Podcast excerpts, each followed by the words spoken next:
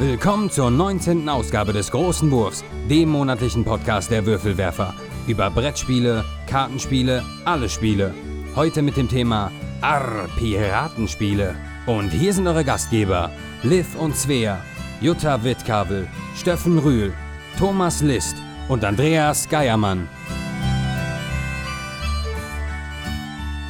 Herzlich willkommen bei den Würfelwerfern. Hallo, wir machen heute einen Podcast über Piratenfamilienspiele. Wir werden ein paar Spiele ausprobieren und spielen und mit euch besprechen. Und als erstes kommt jetzt aber das Feedback von unseren Hörern. Ja, zu unserer Folge zu Game of Thrones haben wir viel Feedback bekommen. Ähm, sogar in der Folge davor hat sich schon der Peter Rustemeyer gemeldet und hatte vorgeschlagen, ob wir nicht immer eine Inhaltsangabe Ja. mit den Time Marks oder wie man das nennt, machen kann. Jetzt technisch, das in die Datei zu packen, müssen wir uns nochmal schlau machen, wie das geht. Aber wir haben es auf jeden Fall jetzt das letzte Mal auch schon bei Game of Thrones so gemacht, dass man äh, in unserem Newsletter, wenn ihr den abonniert habt oder auch wenn wir es irgendwo posten, ihr sehen könnt, an welcher Stelle wir über welches Spiel sprechen oder welches Thema. Genau. Das heißt, wenn ihr noch mal reinhören wollt, und es war ein ziemlich langer Podcast das letzte Mal, dann findet ihr die Stelle. Ähm, an der Stelle würde ich auch gerade noch mal vorschlagen, geht doch mal ins Internet und zu Peter Rustemeyer WordPress.com. Peter Rustemeyer ist ein Wort und Rustemeyer mit R-U-S-T-E-M-E-Y-E-R. .wordpress.com. Der macht nämlich immer eine sehr schöne angespielt Sektion. Das heißt, er spielt Spiele an, der macht keine vollen Tests, aber macht so seinen Ersteindruck dazu. So ein bisschen wie unsere Mystery Games, nur dass er weiß, was er spielt. Und äh, ist ein sehr schöner Blog, also sehr zu empfehlen. Dann äh, viele Grüße an Mattes, der hat sich gemeldet und hat gesagt, unser längster Podcast mit fast zweieinhalb Stunden Jo. Game of Thrones ist der erste, den er durchgehört hat. Vielleicht waren die anderen zu kurz. Der hatte genau die richtige Länge, dass er zwischendurch eingeschlafen ist und am Ende wieder wach geworden ist und gedacht hat, ah, Meine Güte, das verging ja wie im Schlaf die Zeit. Nein, ähm, eigentlich, wir wollen nicht so lange machen. Wir wollen eigentlich äh, unsere zwei Stunden nicht überschreiten. Das letzte Mal hat sich auch durch die lange Gespielsektion so ein bisschen hingezogen und es gab einfach viel zu besprechen. Wir haben viel Feedback bekommen und äh, es kam trotzdem gut an. Trotzdem werden wir gucken, dass wir wieder mit den zwei Stunden so ungefähr hinkommen. Spoiler, ich habe zehn Minuten geschnitten. Ja. Das wäre noch länger gewesen. Besonders freue ich mich auch, dass der Nico von den Prädagogen sich nochmal gemeldet hat äh, unter www.prädagoge oder Prädagogen? Pädagoge.de. Auch ein sehr schöner Podcast, der damals kurz vor uns angefangen hat und uns von Anfang an auch mit promotet hat und äh, die ganz toll recherchierte Themen immer haben zu den Spielen, die sie besprechen, unter anderem auch viele Interviews. Ähm, und Nico hört uns immer noch regelmäßig, was mich total freut. Also liebe Grüße und schaut mal bei www.pädagoge.de nach. Da findet ihr einen weiteren tollen Podcast, falls ihr ihn noch nicht kennt. Grüße an die Kollegen. Grüße an die Kollegen. Und auch ETS Harry auf Twitter, vielen Dank. Er fand, war eine schöne Folge mit Game of Thrones, stellvertretend für ein paar andere, die uns das gesagt haben. Und ja, wir geben uns Mühe, dass das weiterhin so interessant bleibt. Und jetzt? Arr, was? Ah. Was habt ihr gespielt? Unsere ja, Spielerunde. Wer möchte denn den Anfang machen? Ja, gestern habe ich das Spiel gespielt Viva Java. Ähm, da geht's um. Das, ja, das Thema ist tatsächlich ein, einer meiner Lebenssäfte, nämlich der Kaffee. Äh, ja, das hat mich sehr angesprochen an dem Spiel. Das ist ein Würfelspiel für ein bis vier Spieler. Und ähm, ja, man würfelt mit Kaffeewürfeln und hat dann die Möglichkeit, entweder eine Mischung herzustellen. Dabei geht es darum, entweder die beste Bohne oder eine bunte Mischung ähm, ja, zusammenzuwürfeln. Oder wenn man mit dem Wurf keine Mischung herstellen kann oder ähm, das lieber machen möchte, kann man die Würfel auch in die Forschung investieren und ähm, ja, Fertigkeiten, neue Fertigkeiten erlangen. Zum Beispiel, dass man einen Teil der Würfel neu würfeln darf oder ähnliches. Hat so ein bisschen was Kniffelmäßiges von dem mehrmals Würfeln, ne? Man kann mehrmals einen Wurf.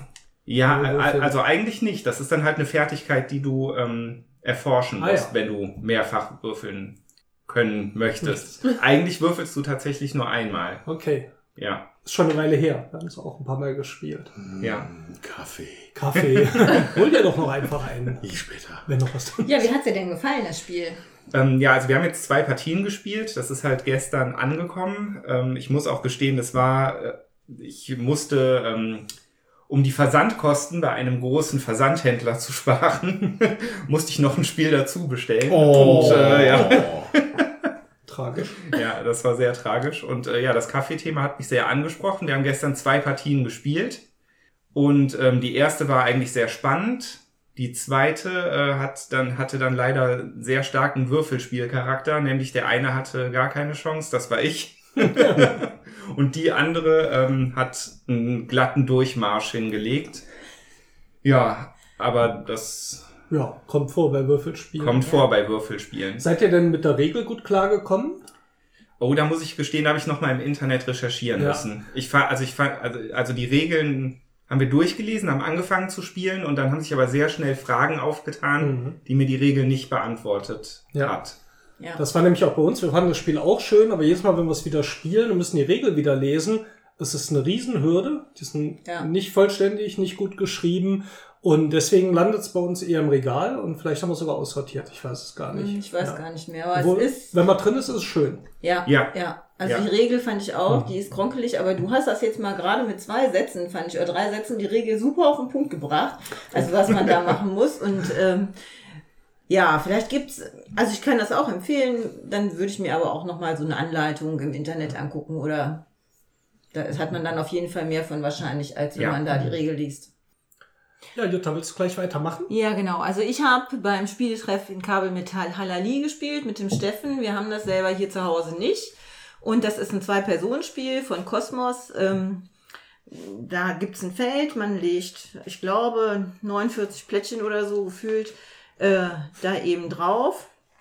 In der Mitte ist ein Plättchen frei, der Hochsitz, und einer ist der Jäger und der andere ähm, ist der, ja, die Tiere, genau. Und ähm, möglichst, man muss möglichst viele. Punkte kriegen. Ähm, die kriegt man, wenn man als Tier einen Jäger umbringt ähm, oder eben entwischen kann vom Plan. Und der Jäger kriegt Punkte, wenn er Tiere umbringt und sich nicht erwischen lässt. Bringen klingt so hart. Er schießt. Genau, besser. Ähm, naja, es ist auf jeden Fall so. Ich finde, das ist ein sehr lustiges Spiel, wobei ich haushoch verloren habe.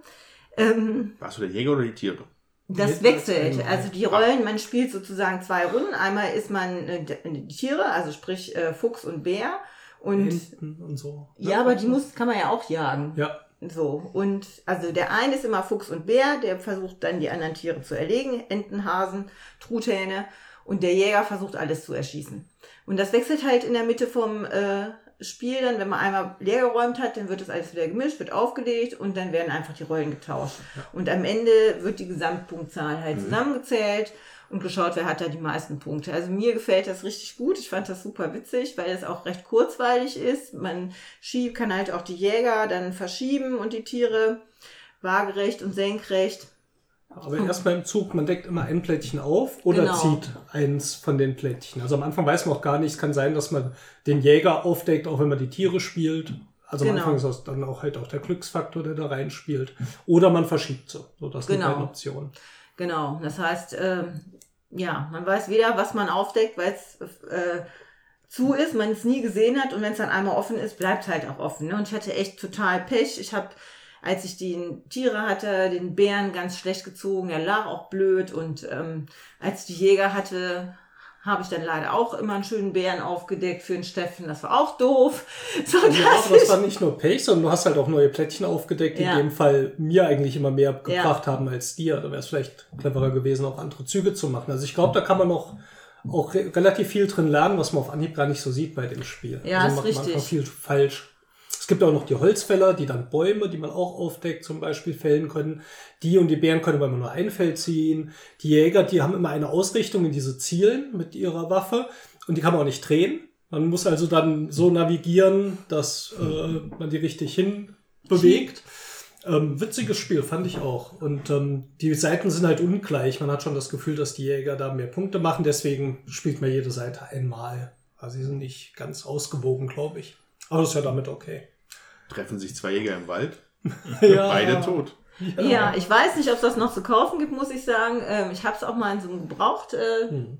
Markt gesehen. Also wenn ich das demnächst nochmal finden sollte, würde ich es mir auf jeden Fall besorgen. Genau, lasst euch vom Cover und so nicht abschrecken. Sieht jetzt nicht so spannend aus. Ist ein cooles Spiel drin. Ja.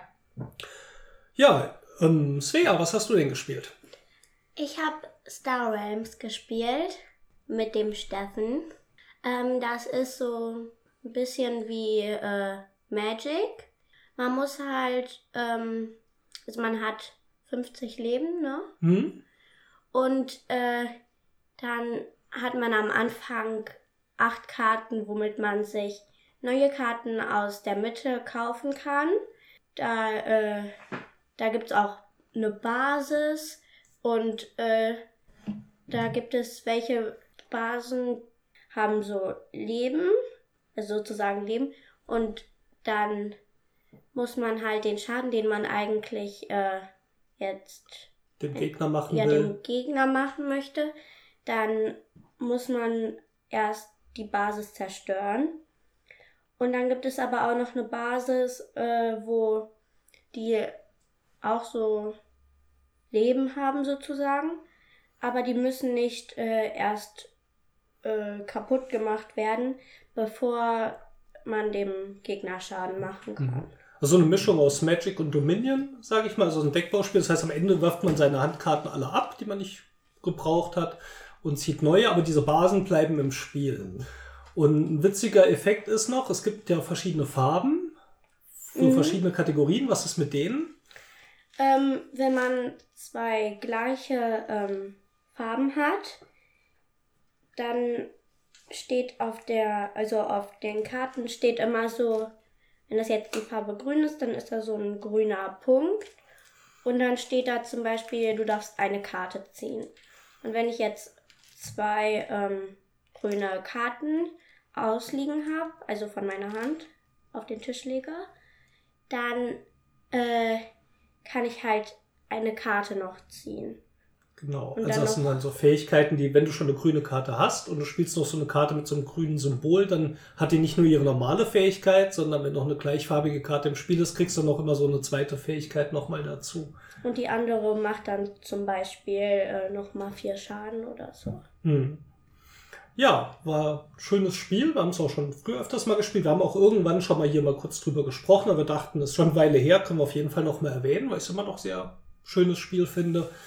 Und haben auch zwei Partien gespielt. Einmal hast du gewonnen, einmal habe ich gewonnen. Müssen wir auf jeden Fall noch irgendwann die Entscheidungsschlacht machen. Ja, wir haben noch Gierige Goblins gespielt. Das ist ein, äh, Sehr schönes Spiel. ja, so Schnelligkeit, Familienspiel Spiel. irgendwie.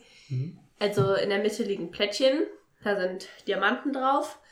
Ähm, da Die gibt's alle noch, verdeckt. ja, genau. Es gibt ähm, Helferplättchen, wo man Karten bekommt, die einem helfen. Und es gibt noch so Dynamit. Da darf man nicht so viele haben, aber wenige sind gut so. Und es gibt acht Minen. Und immer wenn man, also man spielt gleichzeitig, man nimmt sich immer ein Plättchen und kann das dann auf irgendeine Mine legen. Und man versucht halt möglichst viele ähm, Diamanten zu bekommen. Man hat dann noch so eine Farbe, die einem mehr Punkte bringt. Die sind Und- auch verdeckt auf den Minen. Also man guckt sich das heimlich an und legt es dann wieder verdeckt auf die Minen. Ne? Ja, genau. Und ähm, diese Dynamits, die, wenn man eine auf, dem, auf einer Mine hat am Ende, der bringt die doppelte Punktzahl. Wenn man zwei hat, die dreifache. Wenn man drei hat, kriegt man nichts.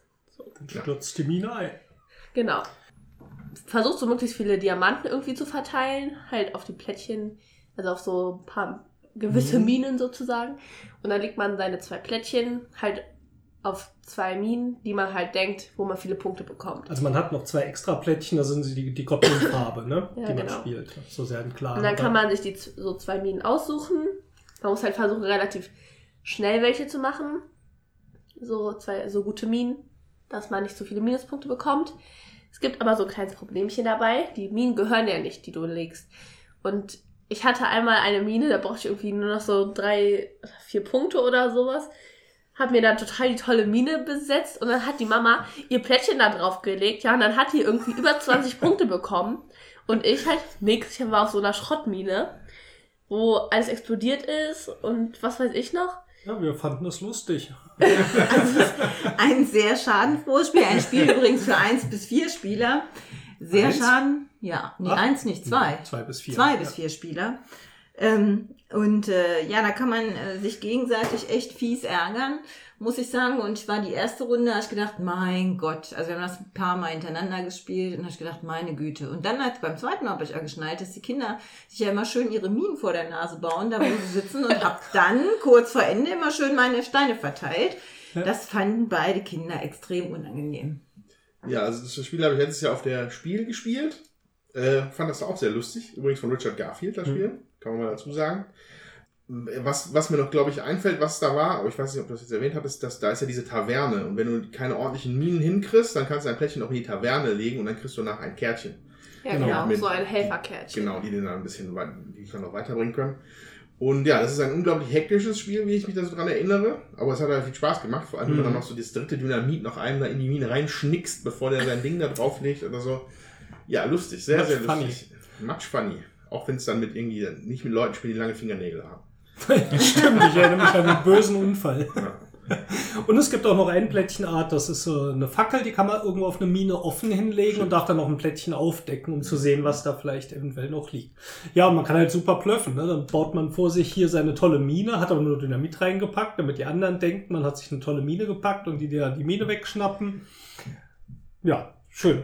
Boah, am Kann ich, Ende kann ich gut drauf. ich dachte, ich hatte immer so links so meine gute Mine und rechts aber die Müllmine. Und das hat man halt dann nach so ein paar Runden auch Was? Die Möhrmine? Müllmine, weil Ja. mal Dynamit und sowas, ne?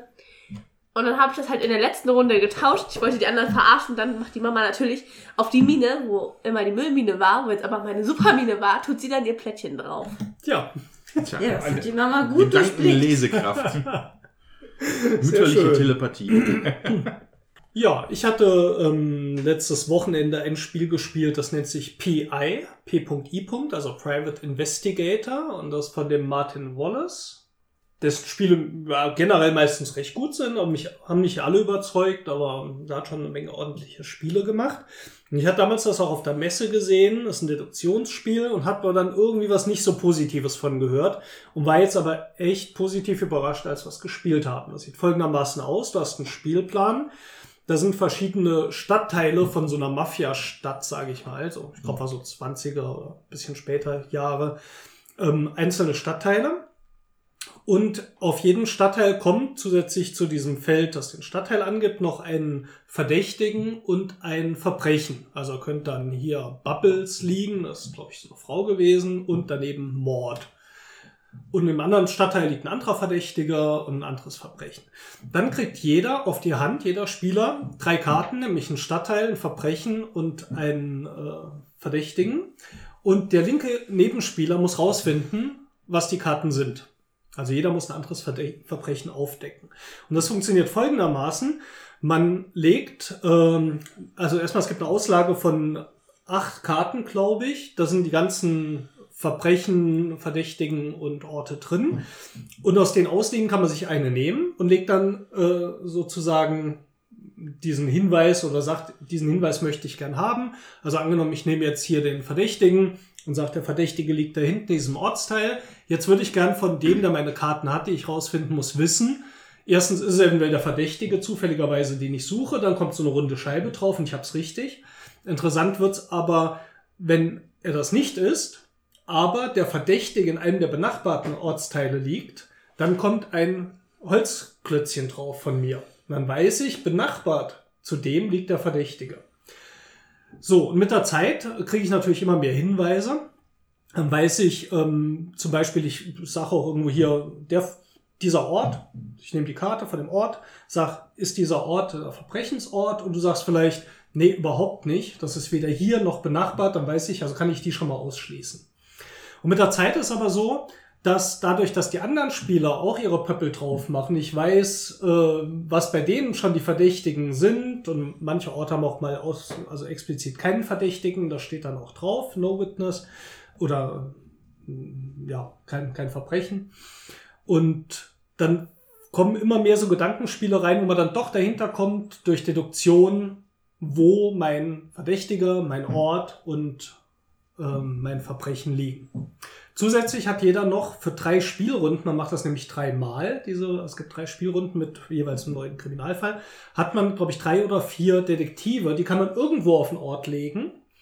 Und dann erfährt man Treffer oder bei benachbarten Orten, äh, ob da was liegt, aber man weiß jetzt nicht, ob es dann das Verbrechen oder der Verdächtige oder der Ort ist. Ja, und ähm, wenn man sagt, ich möchte meinen Fall lösen, dann kriegt der Erste, der das tut, sieben Punkte. Wenn in der gleichen Runde noch jemand löst, kriegt er auch sieben Punkte. Danach kriegt schon der Nächste, das kann auch ein paar Runden später sein, nur noch fünf Punkte und das nimmt immer weiter ab. Und wenn man falsch liegt, gibt's Minuspunkte. So, und das spielt man über drei Runden. Und ähm, ich fand das richtig cool. Also konnte man sich richtig reindenken, reinfuchsen. Sehr schönes Spiel. PI, P.I.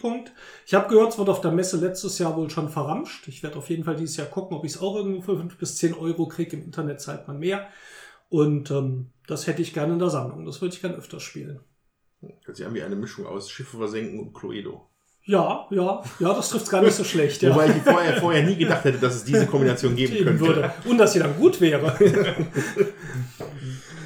ja, verrückt. dann äh, beenden wir die Runde mit dem Andreas. Was hast du denn gespielt? Ich habe jetzt endlich mal wieder ein bisschen Zeit gefunden. Ich freue mich so, dass ich mal wieder ein paar Spiele spielen konnte. Deswegen, ich werde mich jetzt mal beknopft hier knapp halten, weil ne, wir wollen ja noch was anderes machen heute. Äh, also, zum einen würde ich gerne über Baragon sprechen. Das ist ein schönes Zweispielerspiel, was du, Steffen, mir mal empfohlen hast und mir gege- mitgegeben hast zum Spielen. Da bin ich jetzt endlich zum gekommen. Und ja, Baragon ist, äh, hat sowas Schachartiges, ab- ist ein abstraktes Spiel, wo du mit deinen Spielsteinen, das, ein- dein, dein Ziel ist es, die Spielsteine vom Gegner halt zu schlagen. Oder, dass der Spieler keine ordentlichen Züge mehr machen kann. Mhm. So, und die, deine Spielsteine können sich entweder zwei, drei oder vier Felder bewegen, beziehungsweise du kannst sie auch ein Feld weniger setzen, dann können sie aber nicht schlagen.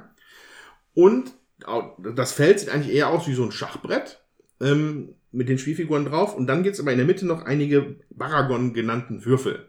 Das sind so kleine schwarze Dinger, die ziemlich tückisch sein können in dem Spiel nachher, weil da sind Pfeile drauf abgebildet. Und die lenken quasi deinen Zug um, wenn du da drüber ziehen würdest. Und du, kann, du kannst auch nicht anders, als wie das da drauf steht.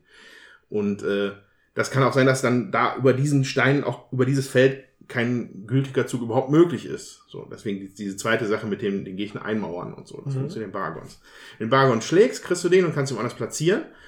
Und das sind halt Würfel und auf jeder Seite ist halt eine andere Richtung. Manchmal ist es ein Linksknick, manchmal ist es ein Rechtsknick, manchmal ist es ein Knick in alle vier Richtungen, manchmal ist es ein X, da kommst du gar nicht durch. Und die Seite kannst du dir aussuchen und dann platzieren, wo du möchtest auf dem Feld. Das sind eigentlich die Regeln von dem Spiel, die aber dann eine, das entwickelt eine hohe Komplexität, eine richtige Gehirnschmelze setzte bei mir ein. Ich kam mir sehr doof vor, als ich dann gegen die Nicole verloren hatte. Ähm, aber es war sehr schön. Ähm, wir haben jetzt auch mal geguckt, ob wir uns das zulegen können. Das ist ein bisschen teuer. So irgendwie über, um die 30. Ja, ist halt alles Holzmaterial. Ne? Ja, also Plastikpappeln oder so. Naja, ein Reisebaragon wäre auch schön. Ja. Aber äh, Weißt du, von wann das Spiel ist, zufällig? Steffen, das weißt du bestimmt. Nee, ich weiß es nicht. Ich weiß nur, ich hatte es vor, glaube ich, zwei Jahren gekauft. Das ist auf jeden Fall nicht unfassbar alt. Zwei ja. oder drei Jahre, so alt ist es noch Ja, nicht. Okay. Es gibt ja. eine eigene Website, manchmal kannst du im Internet da bestellen. Also vielleicht nochmal. Ja, weiß auch, Baragun oder Baragon, Baragon. Baragun. Ja. Äh, Ich bin ja jetzt nicht so der Freund von abstrakten Spielen, öden mich meistens an. Baragon hat mir echt auf Anhieb super gefallen. Ja. Das hat einfach Spannung und du bist so richtig da drin. So. Ja, witzigerweise, äh, wenn man die Verpackung sieht und das Spiel selber, das sieht aus wie straight aus den 70ern eingeflogen. Also wie so ein richtig, richtig klassisches altes Brettspiel. Ja. Aber ist es halt nicht ganz so alt. Das habe ich nämlich auch Ja. gedacht. Ich habe die Packung ja eben gesehen. Ja. Ja. Genau, so. Dann bleibt einmal kurz noch zu erwähnen, dass ich in den Genuss gekommen bin, die Erweiterung von House, Betrayal on the House, on the Hill. Ich vertue mich immer mit dem Titel, aber ich glaube, das ist der Titel. Off Betrayal? Betrayal of the House, At the House. on at the the Hill. House on the Hill. Da ist nirgendwo ein Haunted bei, obwohl ich das immer da reinsetzen möchte, aber da ist keins bei. So, ähm, Und da ist kein Wirt drin. Das heißt Genau. Betrayal at House on the Hill. Genau. Was ich immer total verwirrend finde. Okay. Ich hoffe, wir haben euch jetzt auch verwirrt. Betrayal at House on the Hill, die Standalone-Erweiterung. Um die geht's. die nennt sich Widow's Walk, die übrigens aber nicht Standalone ist. Nicht Standalone, okay. Also das ist im Prinzip einfach nur mehr Hm. Betrayal at the House on the Hill. Betrayal. Ja. Ich sage einfach nur noch Betrayal. ähm, Ähm, kommt mit einem ganzen, mit einem ganzen Packen neuer äh, äh, Plättchen für das Haus, was man, erfor was man erforscht, inklusive die, äh, die Hounds. Also, ne, kurze Zusammenfassung, hatten wir im Halloween-Podcast auch besprochen. Ja. Äh, die Spieler erforschen ein Haus, in, in so eine Gruselvilla und decken mal Plättchen auf auf verschiedenen Etagen. Und irgendwann ist dann ein, ein, eine Grenze erreicht, wo so viele Omen aufgetaucht sind, dass dann ein Wurf, der Omenwurf leider schief geht. Und dann wird derjenige Spieler, der den Wurf, ja, also der diesen Wurf halt nicht richtig hinkriegt, wird zum, wird wahrscheinlich zum Protagonisten des äh, Gruselteils dieses Hauses. Also man, derjenige ist dann auf einmal Dracula oder war ein Werwolf oder ist ein Geist oder wie auch immer. Und dann wird, äh, kriegen die restlichen Spieler und der Betrayer kriegen jeweils ihre, die haben extra so Heftchen dabei, wo dann die Fälle drinstehen, was dann halt gerade abgeht mit Spezialregeln und so weiter. Und äh, dass die, diese beiden Heftchen gibt's, also die, die, Menge der Fälle ist verdoppelt durch, Mhm. durch Widow Walk. Also, Also es sind nochmal nicht nur 50, 50, sind insgesamt 100. So, also da hat man dann schon reichlich Betrayal und nochmal Betrayal obendrauf und Mhm. äh, ja, aber es ist halt weiterhin sehr, sehr lustig und hat uns viel Spaß gemacht. Ja. Äh, Dann eine Frage, wenn es Stand keine Standalone-Erweiterung ist, heißt das Material, diese, die im ersten Spiel ja so total schlecht hielten, die sind dann auch nicht neu Nein, drin. Oder? Das ist schade, nicht. weil dieses Material war echt nervig. Man hat da diese Charakter-Tokens, sage ich mal, wo man mit so Plastikcountern die Lebenspunkte und so abtrug und die fielen immer ab und so. Und da muss man Mhm. Ja. mal Papier reinklemmen, damit es hält. Das Das, ist ja eine vertane Chance. Ja, da, Schade. ja, da hätten sie, ja, es ist halt auch noch, also ich glaube, Betrayal ist von 2003 oder so. Äh, Wizards hat da bisher auch noch nie weder halt Veranlassungen dazu gesehen, das auf Deutsch rauszubringen oder mal eine Ja. neue Edition.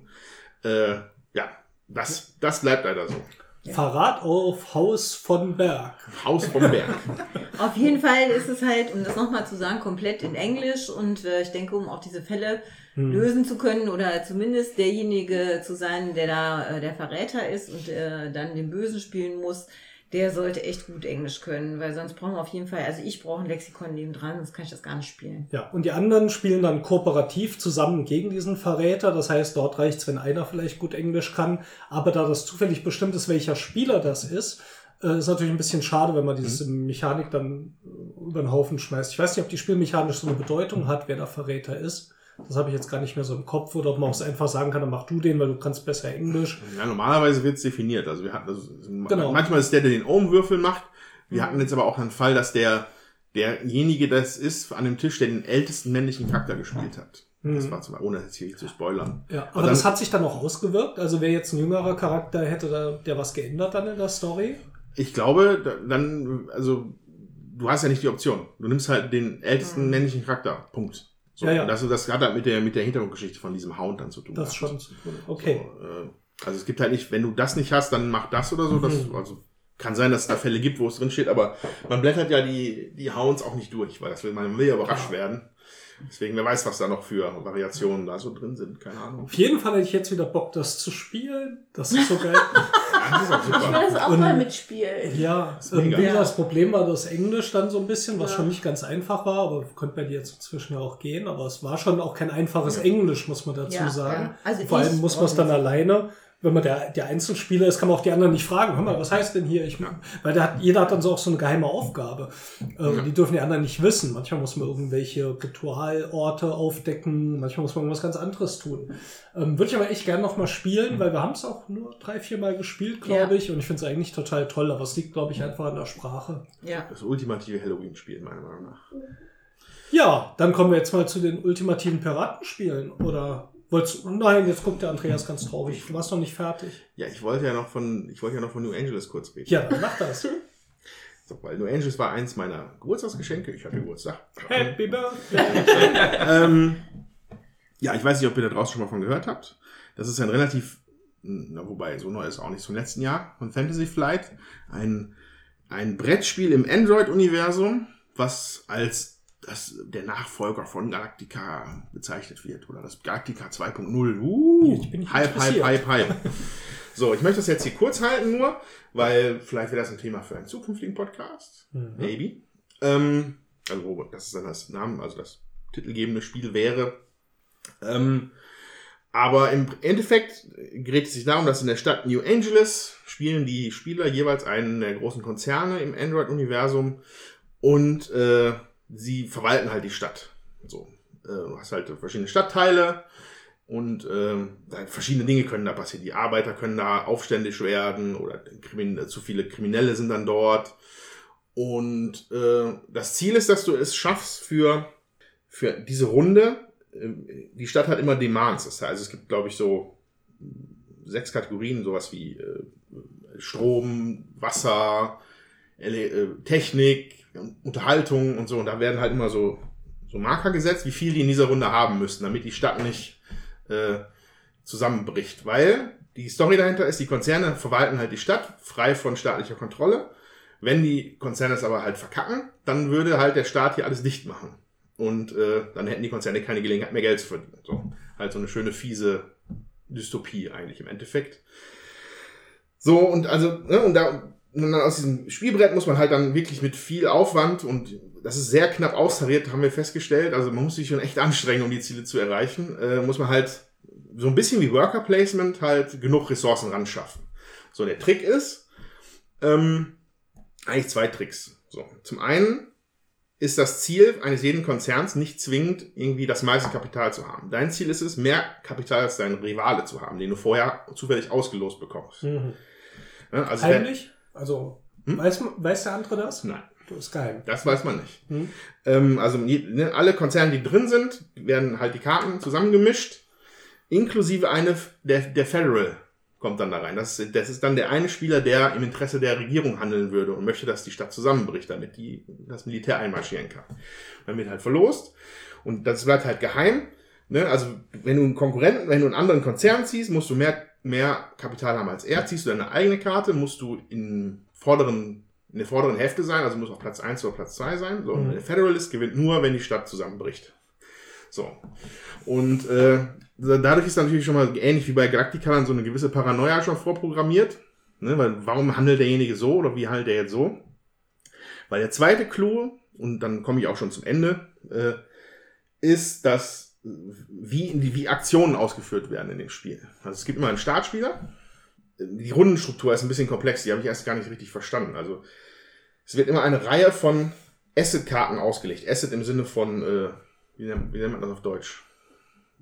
Ähm, Also für so einen Konzern Asset halt so, so Aktivposten, Hm. sagen wir mal. Das sind halt immer Personen, die halt für deinen Konzern dann arbeiten sollen. Ich glaube, das sind wahrscheinlich so Android bekannte Hacker oder so, aber ich kenne mich mit dem Android-Universum halt überhaupt nicht aus. Weil sie liegen da verdeckt da und das ist dann zwischen drei und fünf ist diese Reihe immer lang, je nachdem, was zufällig gezogen wird. Und, und mit diesen Asset-Karten geht es dann immer reihum, bis die komplett aufgebraucht sind, dann geht das Spiel in die nächste Phase. So, das heißt, es gibt eine unbestimmte Menge an, an Zügen immer pro Runde. So, und äh, der, es gibt dann immer einen Startspieler, beziehungsweise den, den Main-Player, der, der, das Asset wird dann hingelegt, dann ist es halt irgendwie Mr. X, der tolle Hacker, der dir das und das bringt. Und äh, dann gibt's auf dem Spielfeld zwei Felder, wo du dann eine Aktion vorschlagen kannst. Also es gibt ähnlich wie bei Galactica eine Hand, die du hast mit verschiedenen Karten. Das ist übrigens eins zu eins rausgenommen von Galactica. Die Konzerne haben halt eine Farbe, in der sie besonders gut sind und eine sekundäre Farbe und von denen ziehst du halt auch die Kärtchen raus. Das ist wie bei Galactica, ein, eins zu eins. Ähm, jedenfalls liegt der aber von diesen Karten, da sind halt Aktionen drauf. Zum Beispiel, ich versetze jetzt hier die Arbeiter auf dem Feld oder ich sorge dafür, dass hier die, äh, die, die Verbrecher aus dem Sektor raus sind. So. Und die Karten legst du dann in dieses Feld. So, und dann haben alle anderen Spieler der Reihe um, können dann einen Gegenvorschlag machen. Nein, ich würde vorschlagen, wir machen lieber diese Aktion. Legen die da hin. Das, da kann auch noch, also das Hauptoffer kann nicht überboten werden, das zweite, das Gegenoffer immer, also dann ist nur teurer für den Spieler, der es danach macht. Ähm, Und wer, dann- wird abgestimmt, welche von den beiden Aktionen gemacht wird. Und derjenige führt die Aktion aus und kriegt das Asset danach. Mhm. Und das ist ein sehr raffinierter Mechanismus, wie ich finde, weil das habe ich noch nie ge ge gespielt in dem Sinne, weil es geht darum, dass du die Leute am Tisch überzeugen musst. Dass es jetzt die viel schlauere Aktion wäre, das zu machen, was ich hier vorschlage. Mhm. So, und dann geht's dann auch darum, dass du dann Leute bestichen. Du kannst sie dann bestechen. Okay, wenn du mich jetzt unterstützt, gibst, gebe ich dir Kapital ab, was Siegespunkte sind. Oder äh, du kannst auch Versprechungen machen. Ich helfe dir in zwei Runden damit weiter. Mhm. Wobei das dann nicht bindend ist. So, ähm, und Ja. da hat sich dann ein sehr abgefahrenes Metaspiel entwickelt, was ich, also fand ich sehr gut. Ich habe es bisher, ich habe jetzt nur eine Partie bisher gespielt. Ich fand es schön, ich fand es cool. Bisher Galactica erzählt noch schönere Geschichten, finde ich. So, aber vielleicht kommt das ja auch noch bei. Wie lange dauert das? Oh, wir haben gute zwei, drei Stunden dafür gebraucht. Okay. Aber wir haben auch, mussten auch erst die Regeln checken. Also das war, muss man dazu sagen. Das ist kürzer als Galactica. Kommt mir erstmal so vor, ja. Aber es ist auf Englisch. Die deutsche Version gibt's noch nicht. Hm. Also das ist ja auch mal noch interessant zu Ja. wissen. Die Abstimmung ist dann aber in jedem Fall offen. Genau. Also da, ja. Ja, also, Ja. ja, dann, also dann nochmal kurz dann dazu. Also die beiden Offer liegen dann da und dann legen die anderen Spieler, die nicht daran beteiligt sind, können eine Aktionskarte von sich nehmen und sie da face down, also, also mit dem Gesicht nach unten da, dazulegen. Und das ist dann quasi ein Punkt für diese Aktion. Ja. So. ja. Genau, und dann, da- ähm, das, die einzige Regel, die noch gilt, ist, wenn ein Unentschieden ist, dann ähm, findet auf jeden Fall das erste Main-Offer statt Ja. von dem Startspieler.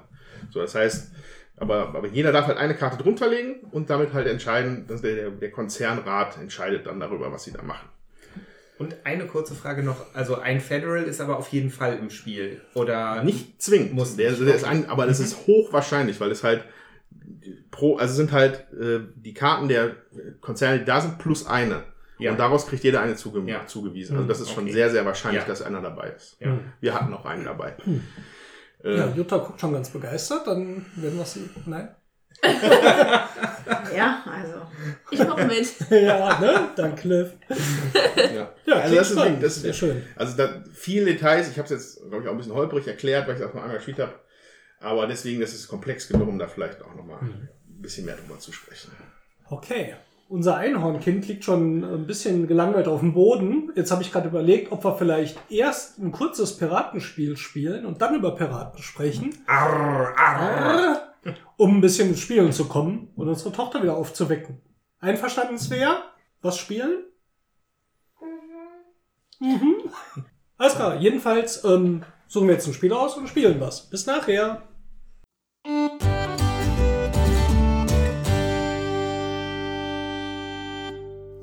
Wir haben Dead Man's Draw gespielt. Draw. Hm? Draw. Dead Man's Draw. Ähm, das ist ab 13 Jahre. Steht auf der Packung, ja. Okay. Hättest ja gar nicht mitspielen dürfen. Kommt die Brettspielpolizei. 10 bis 15 Minuten und 2 bis 4 Spieler.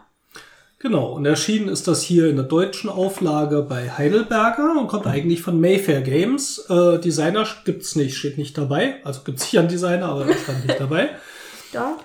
Ja, Das kannst du nur nicht steht da lesen. was drauf? Mit deiner ich habe Brille. sogar bei Boardgame Geek stand nämlich Jared Paxton.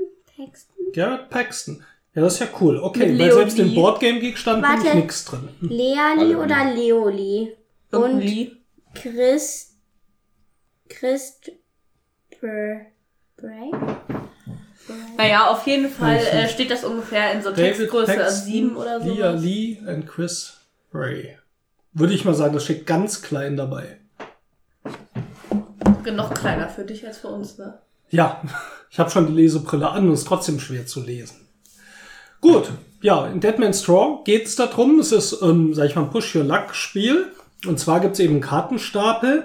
Und im Kartenstapel sind ähm, Karten in zehn verschiedenen Farben drin. Es gibt zehn verschiedene auch Symbole, immer in einer verschiedenen Farbe. Eine Kanone, ein Säbel und so weiter und so fort. Und die gibt's wieder in unterschiedlichen Zahlen von zwei bis äh, sieben, die meisten. Ne? Ja. So, und das funktioniert folgendermaßen. Man deckt Karten vom Stapel auf und man darf die Karten nehmen, solange man nicht ein Symbol doppelt aufgedeckt hat. Also sobald ich die zweite Kanone aufdecke, ist mein Zug vorbei. So, das ist erstmal das Grundprinzip. Aber jedes Symbol hat halt eine Aktion. Das heißt, ich decke zum Beispiel die Kanone auf. Das heißt, ich darf zum Beispiel in der Auslage vom anderen Spieler, wo man sich die Karten für Punkte sammelt, eine wegnehmen auf einen Abwurfstapel legen. Es gibt auch eine Schatztruhe, die bringt erstmal nichts. Wenn ich halt in dem gleichen Zug noch einen Schlüssel aufdecke, dann kriege ich Karten, so viele wie insgesamt in der Mitte jetzt gerade von meinen aufgedeckten Karten liegen und kriege die nochmal zusätzlich zu den Karten, die in der Mitte liegen. Ich kann jederzeit aufhören und die Karten einfach nehmen, die in der Mitte liegen. Oder ich ziehe halt weiter. So, wenn ich sage, ich nehme die Karten, dann lege ich die vor mir aus, getrennt nach äh, Sorten, also bis zu zehn verschiedene Stapel. Die höchste Karte immer nach oben, die sind dann also sortiert. Und dann ist der nächste Spieler dran. Und das erste, was halt interessant macht, ist diese Interaktion mit den Karten. Es gibt zum Beispiel eine Karte, wenn ich die aufdecke und hinlege, das ist so eine Glaskugel, dann darf ich mir die oberste Karte vom Nachziehstapel anschauen. Ähm, oder es gibt eine andere Karte, da darf ich eine Karte von meiner eigenen Auslage, die ich schon genommen habe als Punktekarte, doch wieder in die Mitte legen und natürlich auch wieder ihre Aktion ausführen. Also es gibt die Symbole Anker, Haken, Kanone, Schlüssel und Truhe. Ähm, Orakel, Säbel, Meerjungfrau, Krake und Schatzkarte. Genau. Da Ja. musste ich auch echt noch lange nachlesen, jedes Mal wieder, was jetzt was ist. Ja, aber wenn man es zweimal gespielt hat, dann funktioniert das. Der Anker, der, ähm, wenn man schon Karten aufgedeckt hat und man zieht dann den Anker, dann sind alle Karten hinter dem Anker gesichert und wenn man dann eine Karte doppelt zieht, dann kommt alles weg, auch der Anker, aber die Karten, die hinter dem Anker waren, die behält man. Genau. So, und da kann man auch ein paar schöne Kombinationen machen, indem man eben auch vom anderen Spieler, kann man glaube ich auch Karten in die Mitte legen. Ja, es gibt ähm, den Säbel halt. Wenn Mhm. man den spielt, darf man eine Karte von einer Auslage eines anderen Spielers nehmen. Das darf aber nur eine Karte sein, die man selbst noch nicht in seiner Auslage hat. Stimmt. Und das kann dann sehr hilfreich sein. Ja. Dann Genau. gibt es noch äh, den Haken. Da darf man ähm, aus seiner Auslage eine Karte, also eine Karte, eine oberste Karte, Mhm. ähm, in die Mitte legen, halt, wo man den Zug macht. Was passieren kann, dass, wenn man nur die hat, die schon in der Mitte liegen, dass dann auch eine doppelt hast und dann verlierst du natürlich alles, was du bisher aufgedeckt hast. ja, genau. Es gibt noch die Schatzkarte, die erlaubt dir einfach drei Karten vom Nachziehstapel, nee, vom Abwurfstapel. Ja, genau, Hab ich jetzt Papa. noch falsch gemacht. Vom Abwurfstapel wird gemischt, drei Karten gezogen, darf man sich wieder eine aussuchen, den Rest hinlegen. Ja. Das haben wir noch, Svea. Du hast die Die Symbole gerade. Kanone, Mhm. da darf man eine Karte von einem Mitspieler äh, versenken. Mhm, Auf den Abwurfstapel. Ja, dann kommt es auf einen Abwurfstapel. Und ähm, dann Schlüssel und Truhe. Genau. Die, Wenn man Das jetzt die du haben wir schon aber erklärt. ach so, aber die Meerjungfrau haben wir noch nicht. Genau. Die macht die. Meerjungfrau, die hat einfach höhere Werte. Genau, die Also geht es nicht fängt bis von sieben, sondern 4 bis bis neun. 9. Ja. Genau, Und insofern ist es war, war Noch- glaube, noch das ein- Wichtigste, und zwar die... die äh, Krake. Genau, Wenn die... man die ausspielt, dann darf, äh, also dann muss man noch zwei weitere Karten legen. Stimmt, die kann ziemlich unangenehm sein. Da muss man also noch zwei aufdecken. Dann gibt es noch Wie Sonderfähigkeiten. machen, würde ich sagen, machen wir erstmal, wie euch das Grundspiel gefallen hat. Dann, das haben wir auch zuerst gespielt und dann haben wir die Erweiterung dazu gemacht. Wie hat's dir denn gefallen, Liv? Ich fand es sehr schön. Also ich mag das Spiel sehr gerne. Ähm, ja, also die erste Runde hatte ich ein bisschen Pech. Ich war noch insgesamt dreimal am Zug.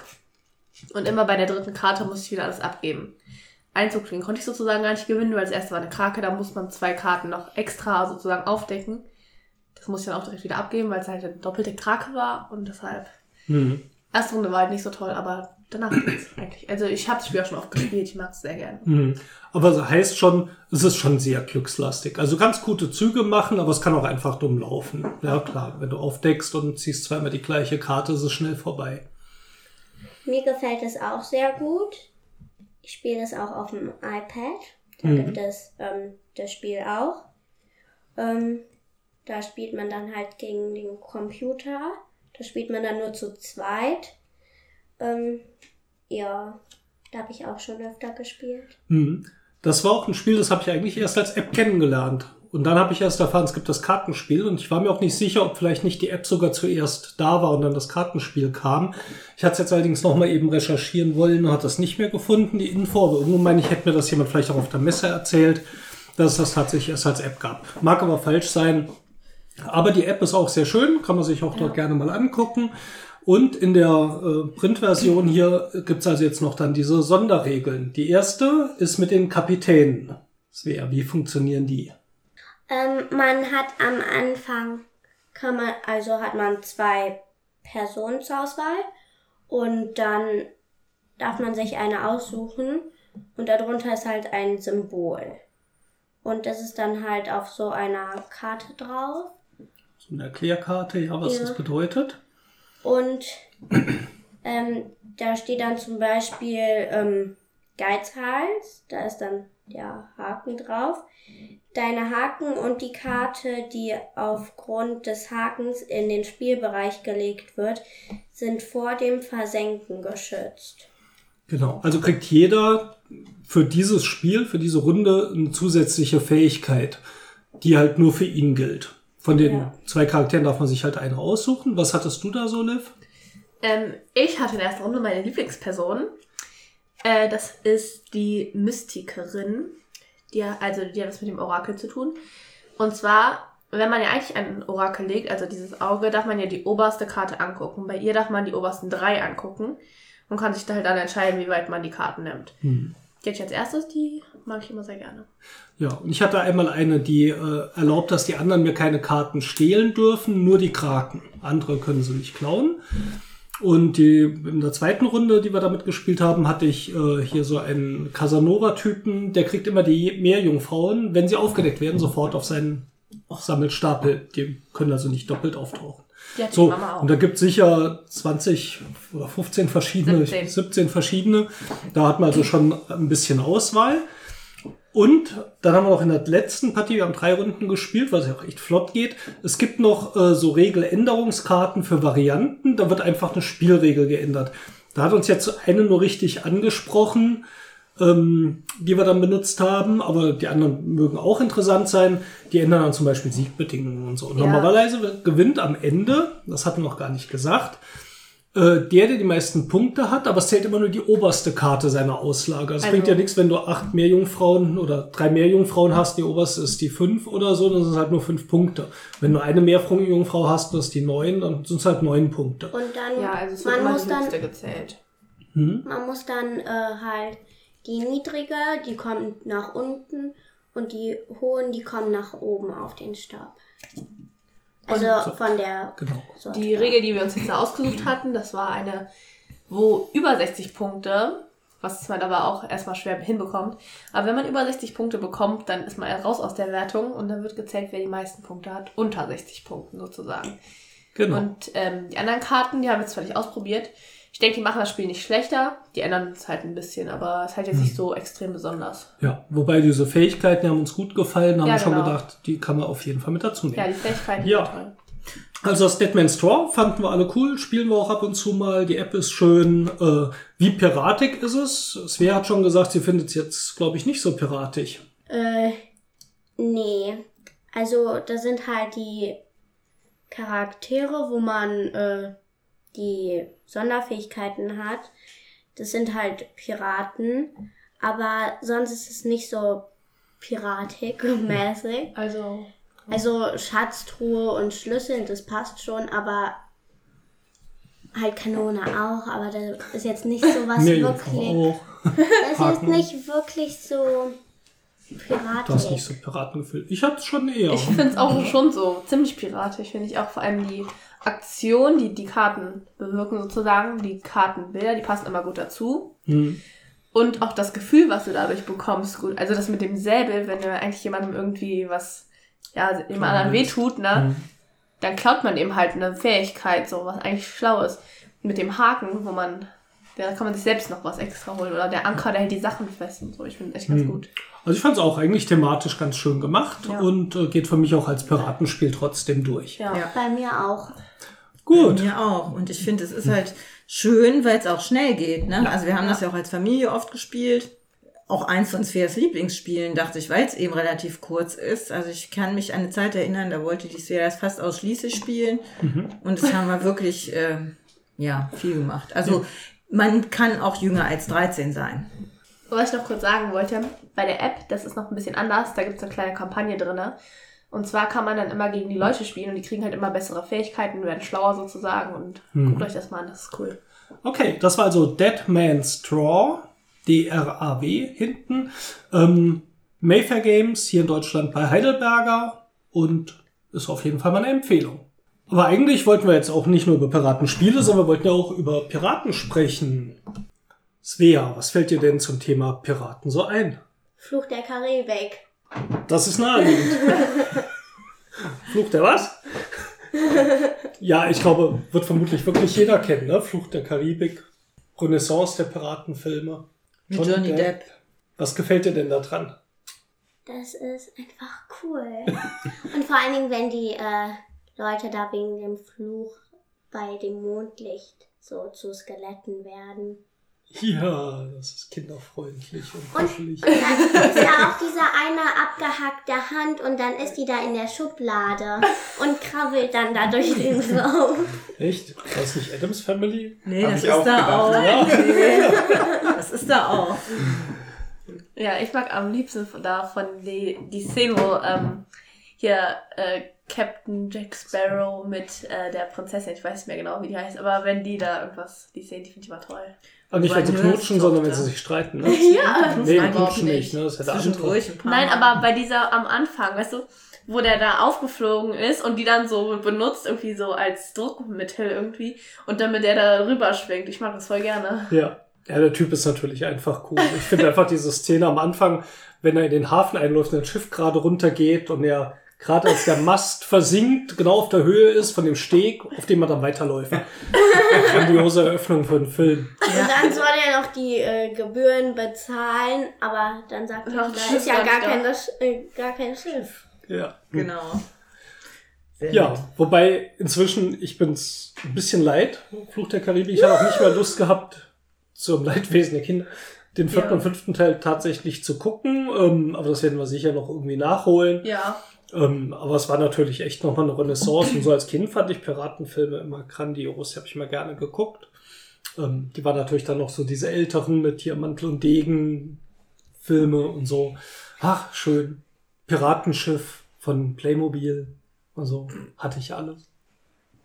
Ich erinnere mich an eine Karnevalssession. Da war der Film noch relativ neu rausgekommen. Das muss so um 2001 oder 2002 gewesen sein. Der Steffen hatte auf jeden Fall noch lange Haare. Und wir haben ihn als Captain Jack Sparrow verkleidet. Das war echt ein cooles Bild. Morgens noch ewig gesessen, Zöpfchen geflochten und ja, das Wo ist war das echt cool. Ich muss mal suchen, ob wir das noch haben. Das können wir eigentlich auf Facebook dann posten, ja. Ja, Ist ja wahrscheinlich auch im Krieg verwandt, wie genau wie deine Zeugnisse, ne? nee, nee, das, dem Krieg. Können wir jetzt wieder über Piraten sprechen? ja, gerne. Sah jedenfalls cool aus. Ja, aber was man wirklich auch sagen muss, also, das, also ich habe das ja schon vorweggenommen, weil ich wollte eigentlich so in dem Gespräch jetzt hier mal fragen, was, was, was denn für euch so ein Piraten ausmacht. Und ich nehme an, dass dann halt wahrscheinlich auch vieles dann gekommen wäre, wie halt, im Endeffekt denkt man an Jack Sparrow momentan, ne, wenn man über Piraten redet. Äh, Jack, das ist aber tatsächlich eigentlich wie der Weihnachtsmann. Das hat nichts mit dem Ding zu tun, wie die Piraten eigentlich so waren. Ne? Und sind. Und, und auch sind. Und auch sind, ja. ja. So, äh, also das ist halt zum einen halt Jack Sparrow hat halt immer viel das populäre Bild ge ge ge geprägt. Oder halt, was du vorhin meintest, die Mantel- und Degenfilme. Äh, die Schatzinsel ist, Mhm. glaube ich, der, den du meinst. Ja, richtig. Disney. So, witzigerweise, unsere Folge, äh, unsere Episode heißt ja Arr. Das, das, also es hat auch vermutlich, also man kann es nicht nachweisen, aber vermutlich haben das die Piraten nicht unbedingt gesagt. Das war aber aus die Schatzinsel. Von, äh, Echt? Ja, der Tatsächlich. Robert Newton, der hat da die Rolle von Long John Silver gespielt, glaube ich. Mhm. Und der hat das halt sehr übertrieben, dieses Arr! Und da kommt's her, sagt man eigentlich. Deswegen. Okay. Also, das, das moderne Bild von einem Piraten ist ein bisschen wie der Weihnachtsmann. Nur cooler. Weihnachtsmann. Cooler. Ja, viel cooler, das stimmt. Ja. Die haben auch Augenklappen und dann diese Holzbeine und diese Haken. Da gibt's auch diesen einen schönen Comic-Strip, äh, wo dieser Pirat vor dem Second-Hand-Shops steht. Kennt keiner, du musst jetzt vielleicht mal fertig erzählen. Das war der Witz. Er hat doch diesen Haken Hand. und steht vom Second-Hand-Shop. Ach so, oh oh Gott. nein. Jetzt habe ich auch. ja, ja, okay. Hat ein bisschen gedauert. Und ich dachte, ich verstehe es nicht schnell. Tommy, wir stehen auf der Leitung. Na gut. Nee, aber von diesem romantischen Piratentum, also es ist Schatzinsel, aber auch andere. Ähm, ach, ich mochte immer dieses Gefühl, dass die da rumsegeln, frei sind, Leute entführen und irgendwelchen unangenehmen Leuten. Die Piraten waren ja oft irgendwie dann die Guten. Also die waren ja jetzt nicht wirklich immer die Bösen. Also die gab es dann auch drin, aber es gab ja oft ja die Gouverneure von den Inseln, die eigentlich so die richtig fiesen waren. Ja. Und die Piraten ja dann doch irgendwie, ja, also mit denen wird man lieber die Zeit verbringen. Wie mit den Zylonen. Wobei man, Äh, äh, Die Zylonen sind auch cooler als die ganzen Typis da auf der Galaxika. okay, Pir Piraten weiter. Ja, aber ja, vieles ist halt tatsächlich halt, ne, äh, romantisierte Vorstellung, wie du gesagt hast. Also dieses mit den Haken und mit den Holzbeinen.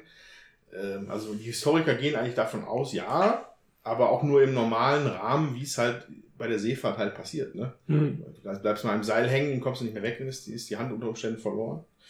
So, und äh, sprechende Papageien sind auch historisch nicht belegt. Also man weiß nur, dass Piraten Papageien gefangen haben, um sie zu verkaufen. Ob da einer dabei gesprochen hat, kann natürlich sein. Ist aber halt auch Bestimmt. hatten wahrscheinlich. sicher einen gehabt, der sagte immer, ah, und dann, cool, das machen wir auch.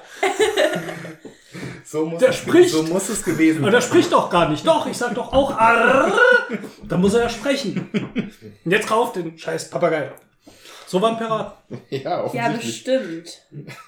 glaube ich zumindest. Ja, bin ich auch fest der Überzeugung. Ja. Jetzt habe ich dir deine Recherche verplappert. Ja, macht ja nichts. Ähm, aber ja, also vielleicht allgemein so, ne, über Piraterie gibt's schon seit ewig tausend Jahren. Auch die Goldblütezeit war halt die 16, nee, 1700, 1680 oder sowas, bis 1700 irgendwas.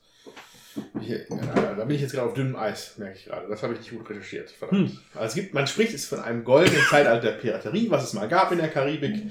Und äh, da ist auch die meisten Sachen dann ja auch mal angesiedelt, die man kennt von den Piraten.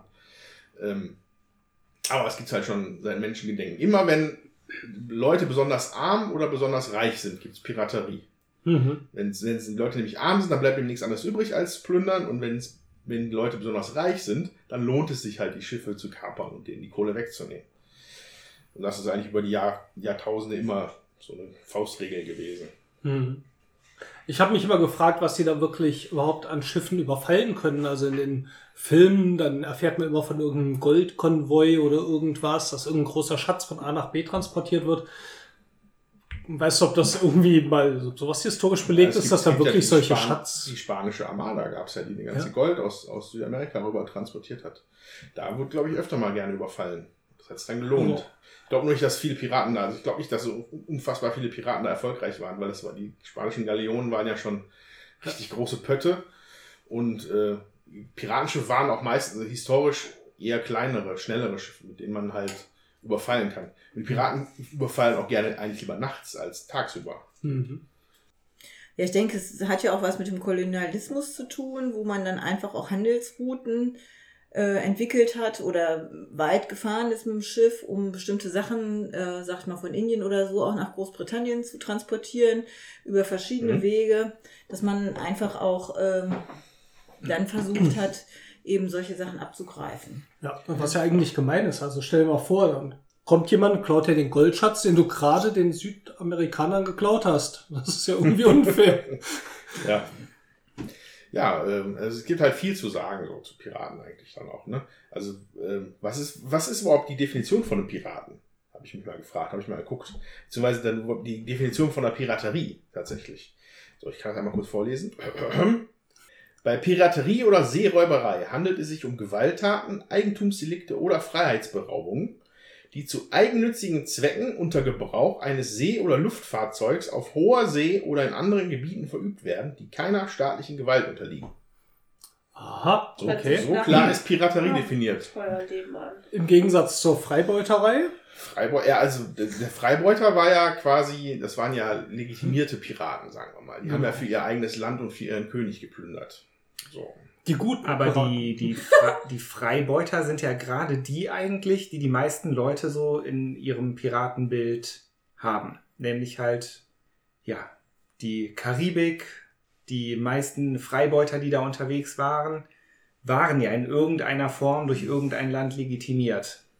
Also sie haben dann eigentlich Krieg da miteinander geführt. Ne? Es hieß ja auch, du kannst die Schiffe dann von Engländern gerne nehmen oder die Engländer haben gesagt, hier, Irgendwo schon. Niederländer sind noch mal ein gutes Ziel Ja. und so. Und nimm doch mal die Spanier oder die Franzosen. Also ich kann ja vielleicht an dieser Stelle mal meinen absoluten Lieblingspiraten, der mich äh, als Kind wirklich sehr fasziniert hat, ins Spiel bringen, nämlich Captain den Crunch. Sir Francis Drake. Den fand ich immer sehr, sehr faszinierend.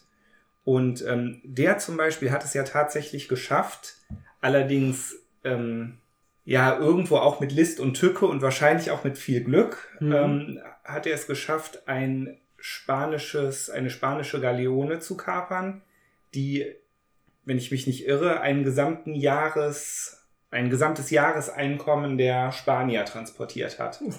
Und äh, hat, also ich äh, habe gelesen, dass angeblich äh, haben die vier Tage gebraucht, um die Schätze aus dem Schiff rauszuholen. Weil das wohl Das unglaubliche Massen an äh, Edelmetall Ja. gewesen sein muss. Papa, warum werden wir keine Piraten? Weil Weil strafbar der, ist. weil der Mama schlecht wird. Oder, oh, nee, weil es strafbar ist. Klar. Ähm, und die Sache ist, an dieser, an dieser Expedition, also an seinem größten Coup, da war nämlich sogar die englische Königin dran beteiligt. Die hatte ihm also einen Teil der Expedition da äh, zugeschossen. Und als er dann tatsächlich mit den Schätzen zurückkam, hat sie das natürlich in vielfachem wieder ausgezahlt bekommen. Es gab natürlich Probleme mit Spanien. Der spanische König wollte natürlich den Kopf des Herrn Drake sehen. Aber die äh, Königin hat ihn zum Ritter geschlagen. Mhm. Sir Francis Drake daher. Deswegen der Sir. Meine Ja. letzte Begegnung mit ihm war in Uncharted 4. Videospiel, sehr cool. Man auf der Suche nach äh, einer Piratenstadt. Ich weiß nicht, das habe ich, jetzt habe ich den Namen vergessen. Wie hieß die denn? Uncharted 4? Das ist Uncharted 4, ne? Das ist aber der Schatz von irgendeinem schottischen Piraten. Echt? Francis Drake war Uncharted 1. Ach, das stimmt, ich hatte das Remake auch Es ist gespielt. ja auch Nathan Vielleicht habe ich Drake, das der, durcheinander. Nathan Drake ist ja der Nachfahre und hat ja das Mhm. Buch von dem. und so. Das war der erste Teil. Ja, stimmt, ich hatte das Remake noch angefangen zu spielen. Da suchen sie nämlich nach äh, Sir Francis Drakes Schatz. Ja, aber es gibt auch ein Brettspiel, das heißt eben Francis Drake, das wir weder haben noch gespielt haben. Relativ komplex, auch noch ähm, Mhm. relativ teuer. Und ja, wenn solche Sachen interessieren, die auch so ein bisschen historisch sind, ist vielleicht das auch eine Möglichkeit. Wobei ich nicht weiß, also wir haben es ja nicht gespielt.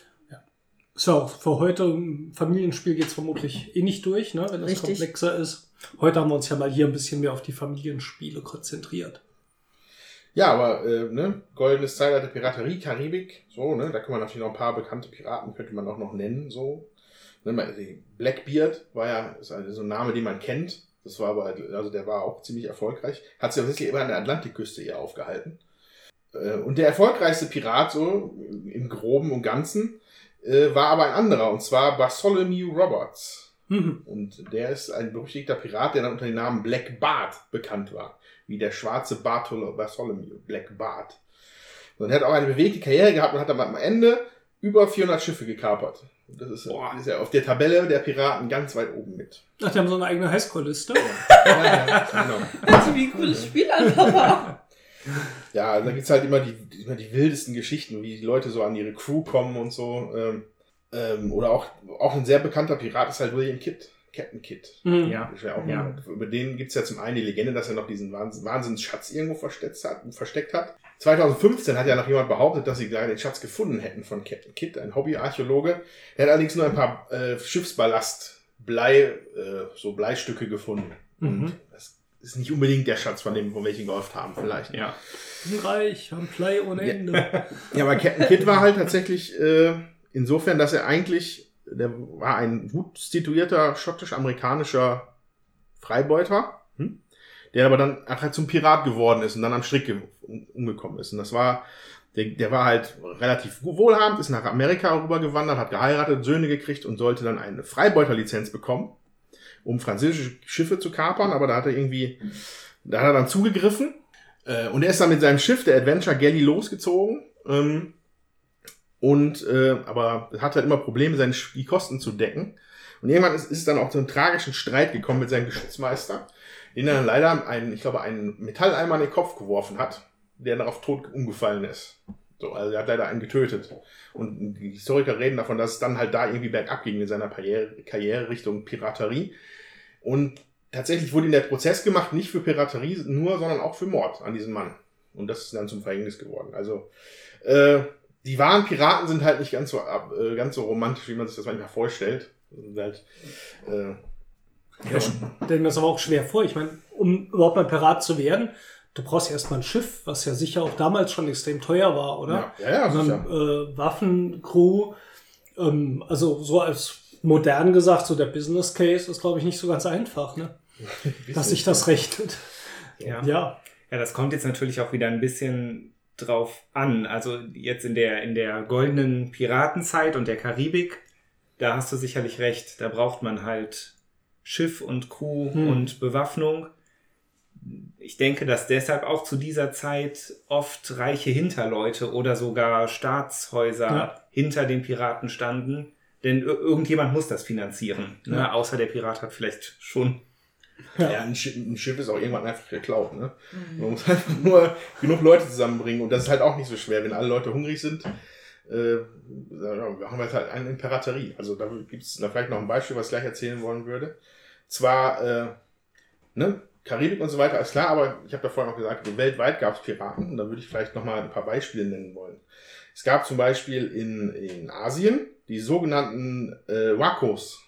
Wakos, das ist, äh, das war die japanische Ausdruck von denen, von den Japanern, das waren japanische Piraten, das waren größtenteils ehemalige Soldaten oder Ronin und Händler, die dann halt da die Korea und China alles unsicher gemacht haben.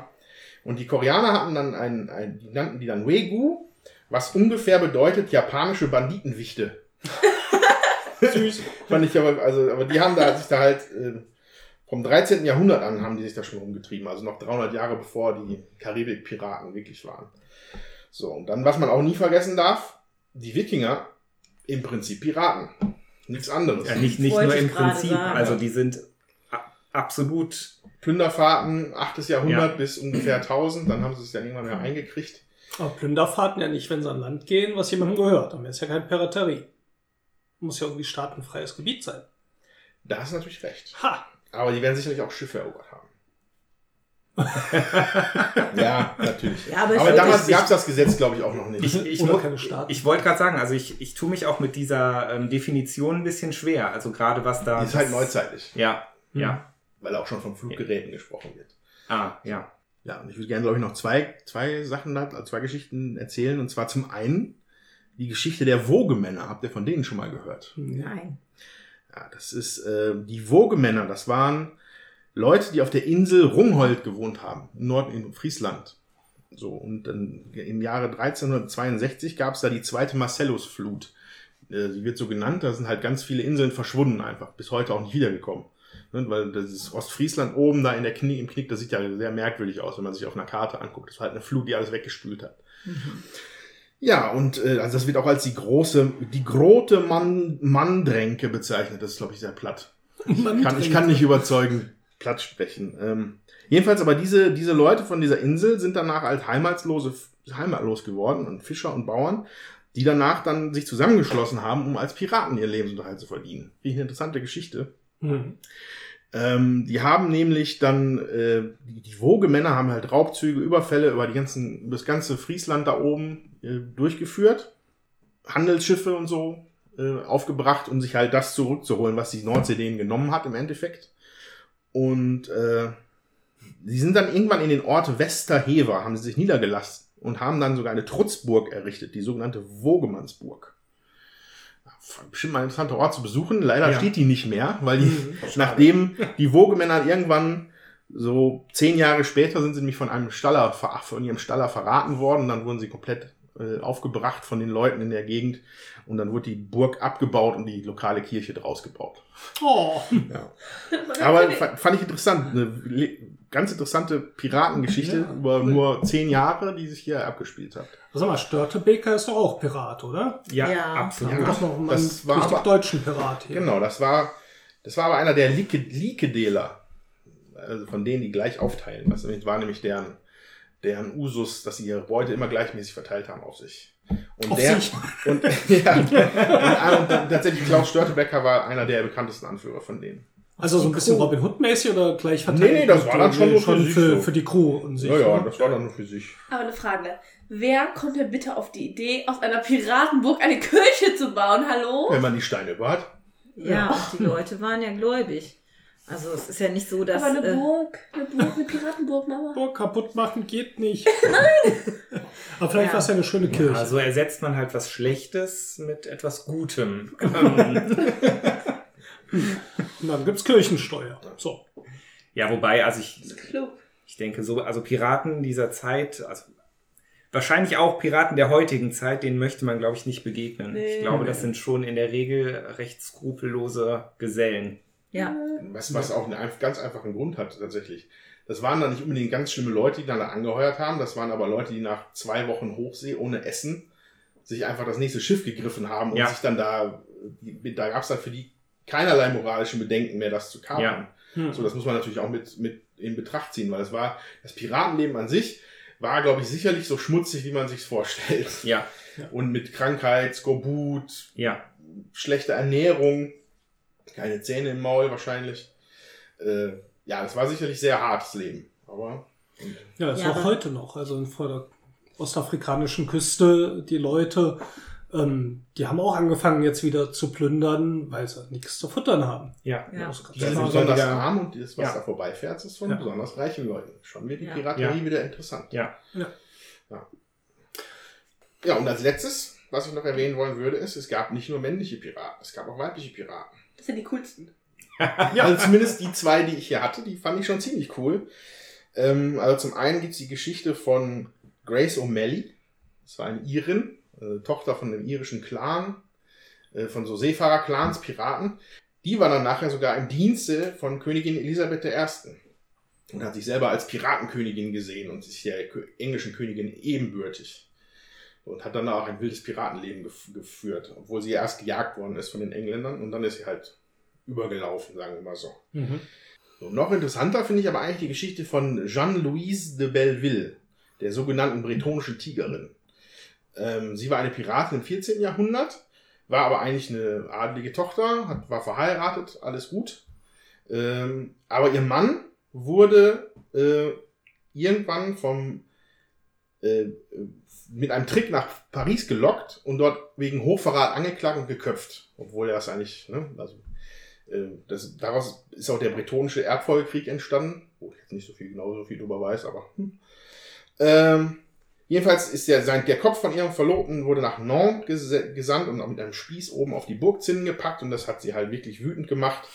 Und dann Komisch. schwor sie dem König und äh, allen, die damit zu tun hatten, die Rache, hat alle ihre Ländereien verkauft und hat sich ein Schiff gekauft und auf der Jagd nach Handelsschiffe der Krone gemacht, also der französischen. Äh, äh, man sagt, dass sie auch jeden französischen Adligen, den sie erwischt hat, eigenhändig geköpft hat dann. Und äh, ja, und damit hat sie halt viel äh, Aufmerksamkeit erregt und wurde dann nachher auch von England unterstützt.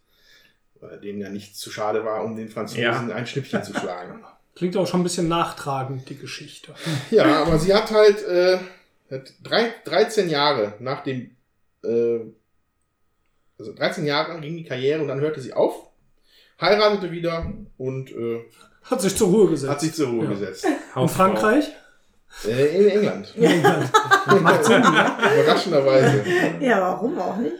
Ja. Ja, aber, aber das ist eine interessante Geschichte. Und auch Frauen können sehr gute Piraten abgeben. Ja, da haben wir nämlich auch nachher ein Spiel, Jamaika. Da sind, äh, kriegt jeder auch am Anfang so ein Piratenkärtchen. Da sind also echte Piraten und Piratinnen drin. Können wir gleich vielleicht nachher mal gucken, ob die auch mit dabei sind. Vielleicht. Genau. Und das macht auch viel Spaß. Nicht vorher verraten. Okay, okay.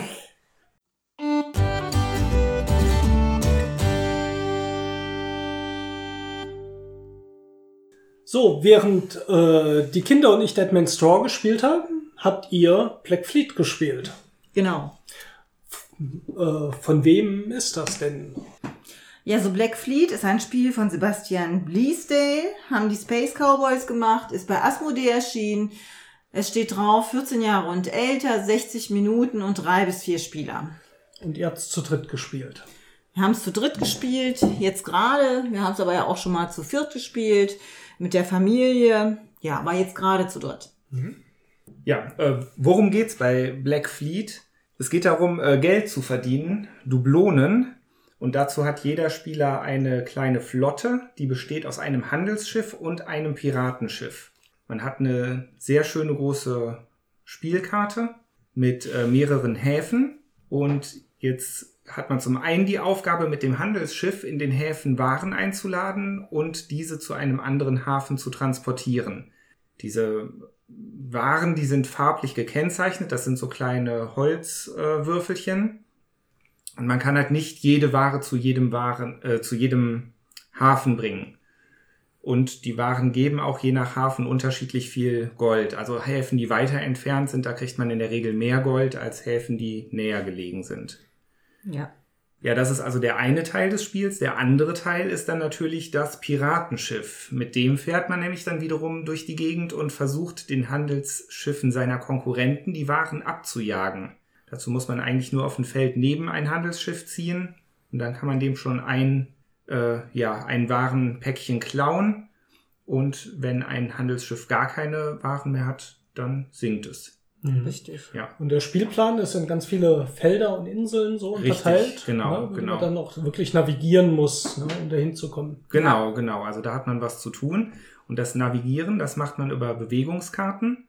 Man hat äh, immer zwei Bewegungskarten auf der Hand und die geben einem einfach einen Zahlenwert vor, um wie viele Felder man seine Schiffe jeweils ähm, ja, weiter bewegen darf.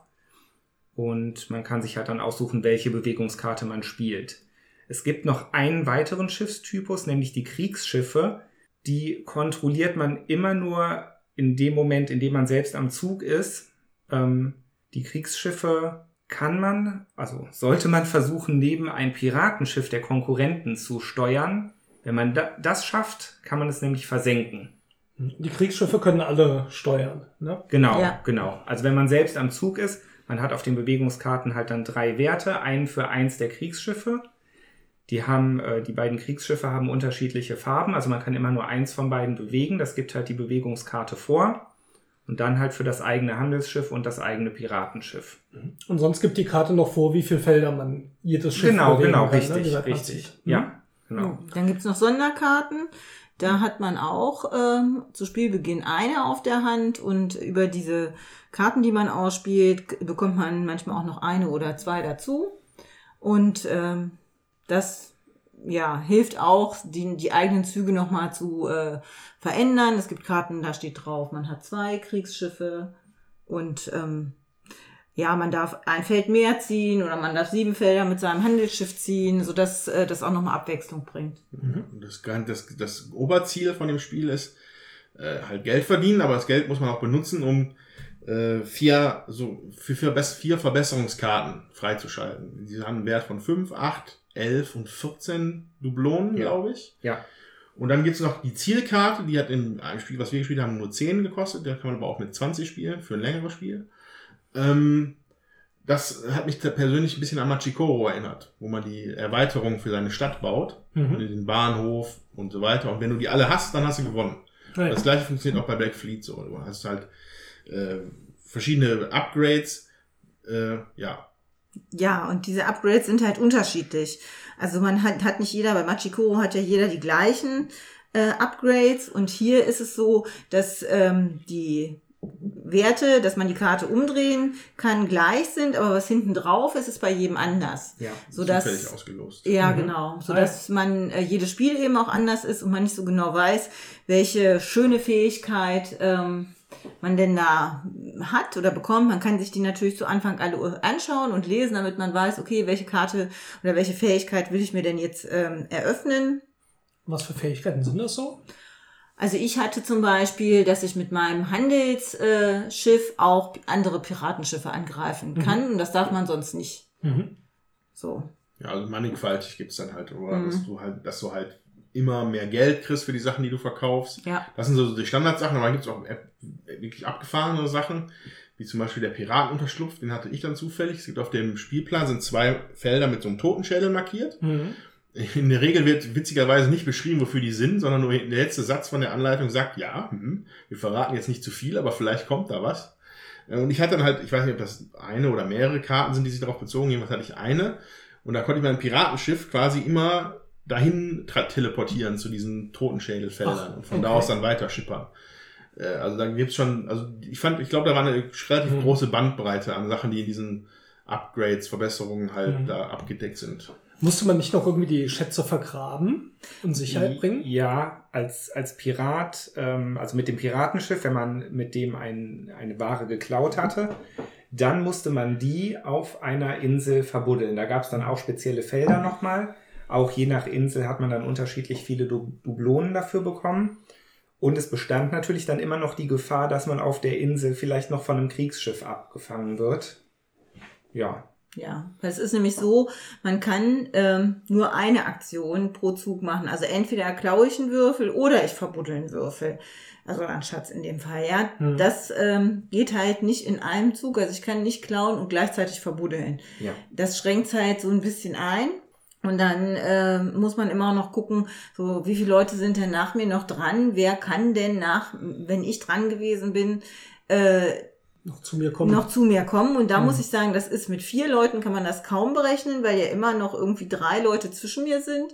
Ja, aber wenn ich jetzt äh, weiß, es war jetzt nur der Thomas oder ähm, der Andreas ist vor mir dran, hat was gesetzt und dann habe ich gesehen, okay, jetzt kann ich zumindest ganz sicher den Thomas angreifen, wenn ich jetzt die und die Sachen mache. Also man weiß immer ungefähr, Hm. wenn man selber dran ist, weil die anderen sich ja dann nicht bewegen, was dann passiert. Das führt auch dazu, dass wenn man dann spielt, ist immer situationsabhängig. Man muss dann ein bisschen gucken, dass, welche Karten hat man auf der Hand, wie stehen die Schiffe denn jetzt, weil man kann das vorher eigentlich nicht vorausberechnen, Hm. äh, welches, ähm, wo da, welches Kriegsschiff steht oder wo welches Handels- und Piratenschiff steht. Ja, und äh, kleines Detail noch, ähm, man kann nicht über gegnerische Schiffe drüber ziehen. Ja. Und die, und die Anlage des Spielbretts, dadurch, dass da halt Inseln sind, äh, du kannst halt komplette Wege abschneiden. Also das ist ja nicht unfassbarer Umweg, den man da machen muss, aber vielleicht sind es dann genau die zwei Felder mehr, die Mhm. der Gegner gerade nicht auf seiner Karte hat. Und da hast du halt so rein vom Raum her noch, noch so ein paar Möglichkeiten, ein bisschen taktisch zu spielen. Hm. Ja. Wie fandet das denn so? Wie spielt sich's? Äh, ja, also ich fand's, also ich hatte jetzt erstmal, ich hätte eigentlich erstmal mit was, mit was ein bisschen komplexerem gerechnet, so, aber andererseits ist es ein Familienspiel, dafür ist es halt vollkommen okay, so, hat eine Mhm. gewisse Komplexität. Nicht schwer zu durchschauen, die Regeln. Man, man weiß auch relativ genau, was man da machen soll. Es hat auch dann, äh, es hat mich auch nicht gelangweilt, also ich habe mich sowohl diebisch gefreut, wenn ich da irgendwann mal wirklich, als ich in der Mitte mich so platziert hatte, dass ich hintenrum noch mit meinem Piraten hinfahren konnte, um die Sechserinsel äh, zu bedienen, ohne dass man mich angreifen konnte, weil ich das schön versperrt hatte. Da habe ich mich sehr gefreut. Genauso habe ich mich darüber geärgert, dass mein Schiff danach einfach sich wegbewegt hat, mit einer, mit einer Sonderkarte vom Thomas. Äh, oder auch, ich war auch tief betrübt am Ende, als in meinem Handelsschiff in dem Hafen angekommen ist und da war nur noch ein Klötzchen drauf. Das war sehr traurig von den dreien. Ähm, ja, wa- was, was mir halt wirklich sehr, sehr positiv auffällt, ist das Material. Also das haben die Space Cowboys und Asmo die wirklich fantastisch gemacht. Ein hochwertiges Brett, hochwertige Grafiken, hochwertige Karten, sowohl in der Optik als auch in der Qualität und echte Münzen. Echte Münz. Ja. Stimmt. Und was noch schön ist, ist, finde ich, die Schiffe sind so konzipiert, dass auf diesem Handelsschiff genau drei Klötzchen Platz haben und auf dem äh, Piratenschiff genau ein Klötzchen Platz hat, Ja. sodass man die Schiffe überhaupt nicht verwechseln kann. Und ähm, die Würfelchen auch so sind, dass sie dann nicht runterfallen, wenn Mhm. du die, die Schiffe bewegst. Das ist wirklich super vom Material Und die gemacht. Plastikschiffe auch schön aussehen, ne? Ja, Also richtig große Plastikminiaturen, sage ich mal, mit Segeln und so. Das ist wirklich schön gemacht. Und es hat wirklich einen eigen, eigenen Stil, finde ich. Also das ist jetzt nicht nur cartoonig, das ist nochmal irgendwie, weiß ich nicht. Das ist ein eigen, das ist ein, ein eigentlich ist es ein stilisierter Cartoon-Stil. Hm. Also die Schiffe haben, sind halt extra knubbelig, die Kanonen sind irgendwie nochmal extra dick. Hm. Und äh, ja, also wirklich schön von der Präsentation her, ganz toll. Weil du jetzt eben gesagt hast, wie es dir gefällt. Das Material ist schön. Nö, ich habe ja, davor, hab ja, Äh, davor, hab ja davor gesagt, das war schon ganz, war, war ganz okay. War okay. ganz Aber ist eher so, weil du noch eher was Komplexeres spielst oder hast du auch noch Kritik jetzt am Spiel, wo du sagst, hm, jetzt Nö, da war jetzt nichts, was mich wirklich jetzt aktiv geärgert hätte. Also das war halt klar, klar zu sehen, also wie das funktioniert. Also ja, nö, ich fand's nett. Aber ist jetzt nichts, was ich jetzt sagen würde, oh, das ist der absolute Oberhammer. Was aber einfach nur daher nicht, dass ich halt lieber ein bisschen komplexer, komplexer Spiele spielst. Ja. So. Ich finde, ähm, von der Abfolge des Zuges, was man macht, ist total klar. Und es ist äh, ja recht einfach so. Also muss jetzt, also für Leute, die jetzt nicht so komplexe Spiele spielen, denke ich, äh, gut geeignet. Was halt gewöhnungsbedürftig ist, ähm, ist, dass man eben wirklich nicht vorplanen kann. Ne? Man steht dann da und äh, guckt, wie ist die Situation und wenn ich Pech habe, hat äh, mein Gegner mich auch noch versetzt, weil er da so eine Sonderkarte hat, die das Mhm. möglich macht. Oder ich kann, habe mir ausgerechnet, hm, ich stehe da, da kommt sowieso keiner mit seinem Kriegsschiff hin, weil das fünf äh, weit weg ist von Mhm. meinem Piratenschiff und dann hat er aber eine Dreierkarte plus eine Sonderkarte, dass er das äh, Kriegsschiff nochmal zwei zusätzlich bewegen kann, dann werde ich doch platt gemacht. So, also das ist so eine gewisse Vorplanung. Ja, versucht man zwar, dass es irgendwie geht, Mhm. aber man steckt eigentlich nicht drin, so ob das, was man sich so überlegt, tatsächlich auch funktioniert. Das ähm, bringt einen gewissen Glücksfaktor rein und den finde ich ähm, auch für so ein Spiel, was eine Stunde geht und finde ich dann okay. Also Kann man auch positiv formulieren, äh, gerade bei Familienspiel, dass auch jemand, der jetzt vielleicht gerade nicht so gut spielt, durch sowas trotzdem wieder aufholt, wer eine gute Sonderkarte hat oder eben für und was wegnehmen kann. Ja. Muss man natürlich dann auch machen, ne? nicht wie Thomas, der irgendwie den Andreas hätte platt machen können und äh, mit dem Kriegsschiff und sechs, Ja. dem Andreas äh, sechs Gold äh, äh, hätte abluchsen können. Ja, hat er nicht gemacht. Spielt halt nicht jeder so destruktiv wie du. Ja, aber hat natürlich auch nachher verloren, ne? Oder wir haben dann verloren. Ja, so war's. Ja, also, also, da höre ich da, aber einen gewissen Ärger. ja, also das war auch, also, also dieser Zug war auch definitiv ein eklatanter Fehler. Das ähm, gebe ich gerne zu im Nachhinein. Ähm, war, war wahrscheinlich auch war wahrscheinlich auch nicht der einzige. Also mir hat das Spiel aber grundsätzlich auch sehr gut gefallen. Ich fand's auch, ich hatte auch echt das Gefühl, dass es sich schön und fluffig spielt. Ne, Man Mhm. muss nicht zu viel drüber nachdenken. Man hat zwar was zum Nachdenken, Mhm. aber man sitzt jetzt nicht eine Viertelstunde da und grübelt über seinen Zug nach. Ja. Ich muss Ja. auch gerade, als du das erzählt hast, nochmal an Seafall denken. Mhm. Was irgendwo auch, ich meine, du navigierst und plünderst ein bisschen und so weiter, aber Seafall verliert auch viel Tempo. Dadurch, Ja. dass es komplexer ist, ist natürlich auch nochmal eine andere Ausrichtung vom Spiel und so. Aber eigentlich ist Seafall ja, macht ja auch nicht viel mehr, habe ich so das Gefühl, als das jetzt so macht. Ja gut, da ba- du baust, glaube ich, dein, deine Homebase, dein, deinen Ja. Hafen oder so. Du baust Deine du Schiffe baust du was und aus, ja, ja. ja. Aber so vom Navigieren und du Ja. fährst Waren irgendwo hin und überfällst ein paar Schiffe irgendwann Ja. bei Seafall. Gespoilert, Entschuldigung, aber das kann man sich denken, äh, dass der Schiffskampf irgendwann noch reinkommt.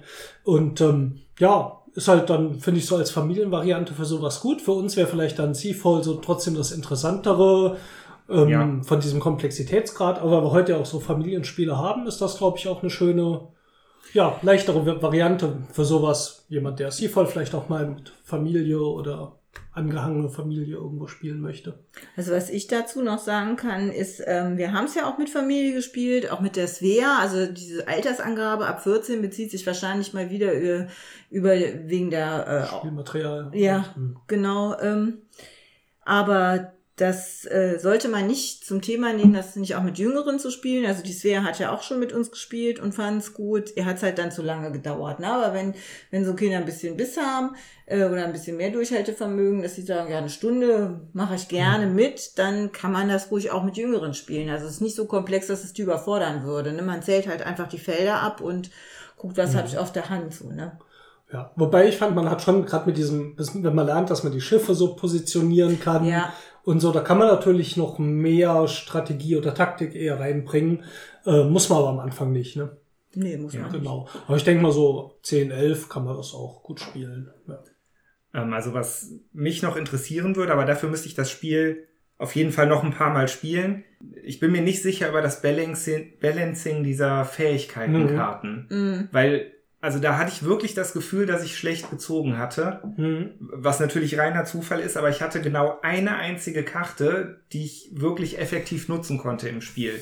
Die anderen drei musste ich natürlich trotzdem kaufen, weil das ist die Voraussetzung, um äh, das Spiel gewinnen zu können. Hm. Aber die Fähigkeiten haben mir irgendwie nichts gebracht. Dagegen fand ich zum Beispiel diese Piratenunterschlupfkarte extrem stark. Mhm. Du hattest auch deine Mobili Mobilität nochmal Ja, erhöht alle- durch die, durch die einfällen, großen ja. Segel. Genau. Jutta hatte nachher eine unglaubliche Karte, diese, diese Versicherungskarte, Ja. wo du quasi, wo deine Han Handelswaren abgesichert sind. Also wenn man mit weniger als drei Waren im Hafen ankommt, kriegt man trotzdem Geld für die nicht vorhandenen Waren. Und wenn das Handelsschiff sinkt, selbst dann bekommt man nochmal Geld. Das macht äh, den Angriff für Piraten natürlich auch dann direkt viel unattraktiver. Ich hatte auch, ähm, ich habe im gesamten Spiel, ich habe es nicht einmal geschafft, mit meinem Piraten irgendwie Waren wegzubringen, was natürlich auch mit an meinem Fehler lag, dass ich dir die sechs Punkte da überlassen habe, weil ich selbst noch auf das Sechs-Punkte-Feld spekuliert habe. Ähm, aber es ist irgendwie, ich, ich, hatte, ich hatte nach hinten raus eigentlich nur noch das Mhm. Gef- Gefühl, auf der Flucht zu sein ohne fliehen zu können. Hört Ja. sich nicht sehr angenehm an. ja, äh, also war auch wirklich sehr unangenehm. Ja, wobei, ich fand zum Beispiel diese Versicherungskarte, ne? Ich hatte ja geguckt, äh, man kann sich ja auch aussuchen, wenn man die kauft. Und ähm, dass du jetzt das Gefühl hattest, das bringt mir so viel, hatte natürlich auch äh, den Effekt, dass ich die zu dem Zeitpunkt ausgespielt habe, wo mein Schiff ganz klar, ohne nochmal geplündert zu werden, in diesen Hafen einmünden kann. Und ich auch nur zwei Klötzchen drauf hatte, so dass ich für das dritte Klötzchen auch noch Geld, also das dritte nicht vorhandene Mhm. Klötzchen, was mir vorher einer geklaut hatte, auch noch Geld kriegte.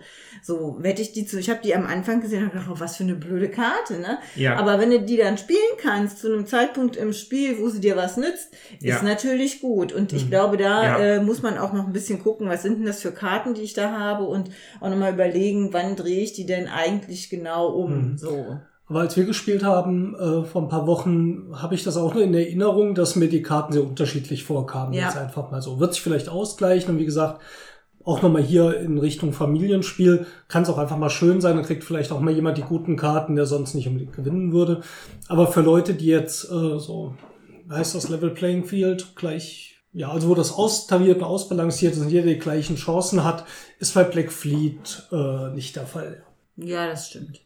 Ja. Aber Trotzdem spaßig. Ja, Also mir hat es ja. damals auch gut gefallen, ja. Dann zum Abschluss noch die Frage, wie piratenmäßig hat sich's denn angefühlt?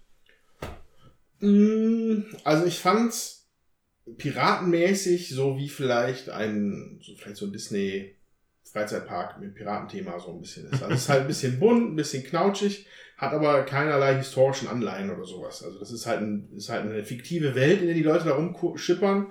Es gibt halt nicht mal, es gibt keine speziellen Piratenkapitäne oder sowas. Man macht halt Piratendinge auf so einer relativ mm, ja nicht abstrakten Ebene, aber vereinfachten Ebene, sage ich mal. Und äh, ich finde, das ist dann halt so, ist dann okay, piratisch, hat aber seinen wirklich einen eigenen schönen Charme durch das Artwork, wie sie es da gemacht haben. Also das ist halt so ein, so ein eigenes Ding, würde ich Mhm. fast sagen. Ja, also mir war es piratisch, äh, dass man mich als, also dass ich was klauen konnte mit meinem Piratenschiff und dass ich eben auch äh, leider ähm, versucht wurde, äh, erschossen oder zerschossen zu werden sozusagen mit dem Kriegsschiff. So, das machte das Szenario schon so ein bisschen real, dass man mal gu äh, gucken musste, ja, äh, wo ist denn dieses blöde Kriegsschiff, dass es mich jetzt nicht kriegt. Ähm, Richtig, richtig real hat's gemacht, dass jedes Mal, wenn Jutta mit ihrem Piratenschiff angegriffen hat, hat sie immer gemacht. ja! Also insofern war es sehr piratisch. Ja, ich finde, das muss man ja ein bisschen äh, so Flair reinbringen. Das stimmt. Ja. Aber ähm, das hat mir schon ganz gut gefallen so. Ja, und das Schätze verbuddeln macht es natürlich auch nochmal ziemlich piratisch, wobei, ja, da muss ich für mich natürlich sagen, dass ich dann eher der erfolglose Pirat war, ähm, denn ich habe es nicht geschafft, einen einzigen Schatz zu verbuddeln. Hühnerknochen oder so? Selbst das nicht. Gold. Bin immer vorher untergegangen. Nee, aber das war, ich meine, im Prinzip, man könnte sich natürlich auch noch so ein bisschen vorstellen, es war ja schon jetzt auch von den Namen der Häfen, der fi- fiktiven Namen Mhm. der Häfen her, war es ja schon auch ein bisschen karibikmäßig eher Ja, aufgebaut. Und da kann man sich natürlich schon auch vorstellen, dass man so, ja, im Prinzip drei Fraktionen da halt hat. Mein- Meinetwegen vielleicht auch Spanier, Engländer und Franzosen oder was weiß ich. Und weil eigentlich ist man ja in der Situation, man, man führt halt den Handel durch mit dem Handelsschiff und gleichzeitig die Piraterie, also die Freibeuter. Ich weiß nicht, das wäre vielleicht noch so ein Aufhänger, aber Ja. im Großen und Ganzen schließe ich mich euch vollkommen an. Ja, das war Black Fleet. Dann können wir ja ähm, was Neues spielen. Wie wär's mit einer Runde Jamaika? Ja! Ja, dann Arr. Pause. Bis nachher.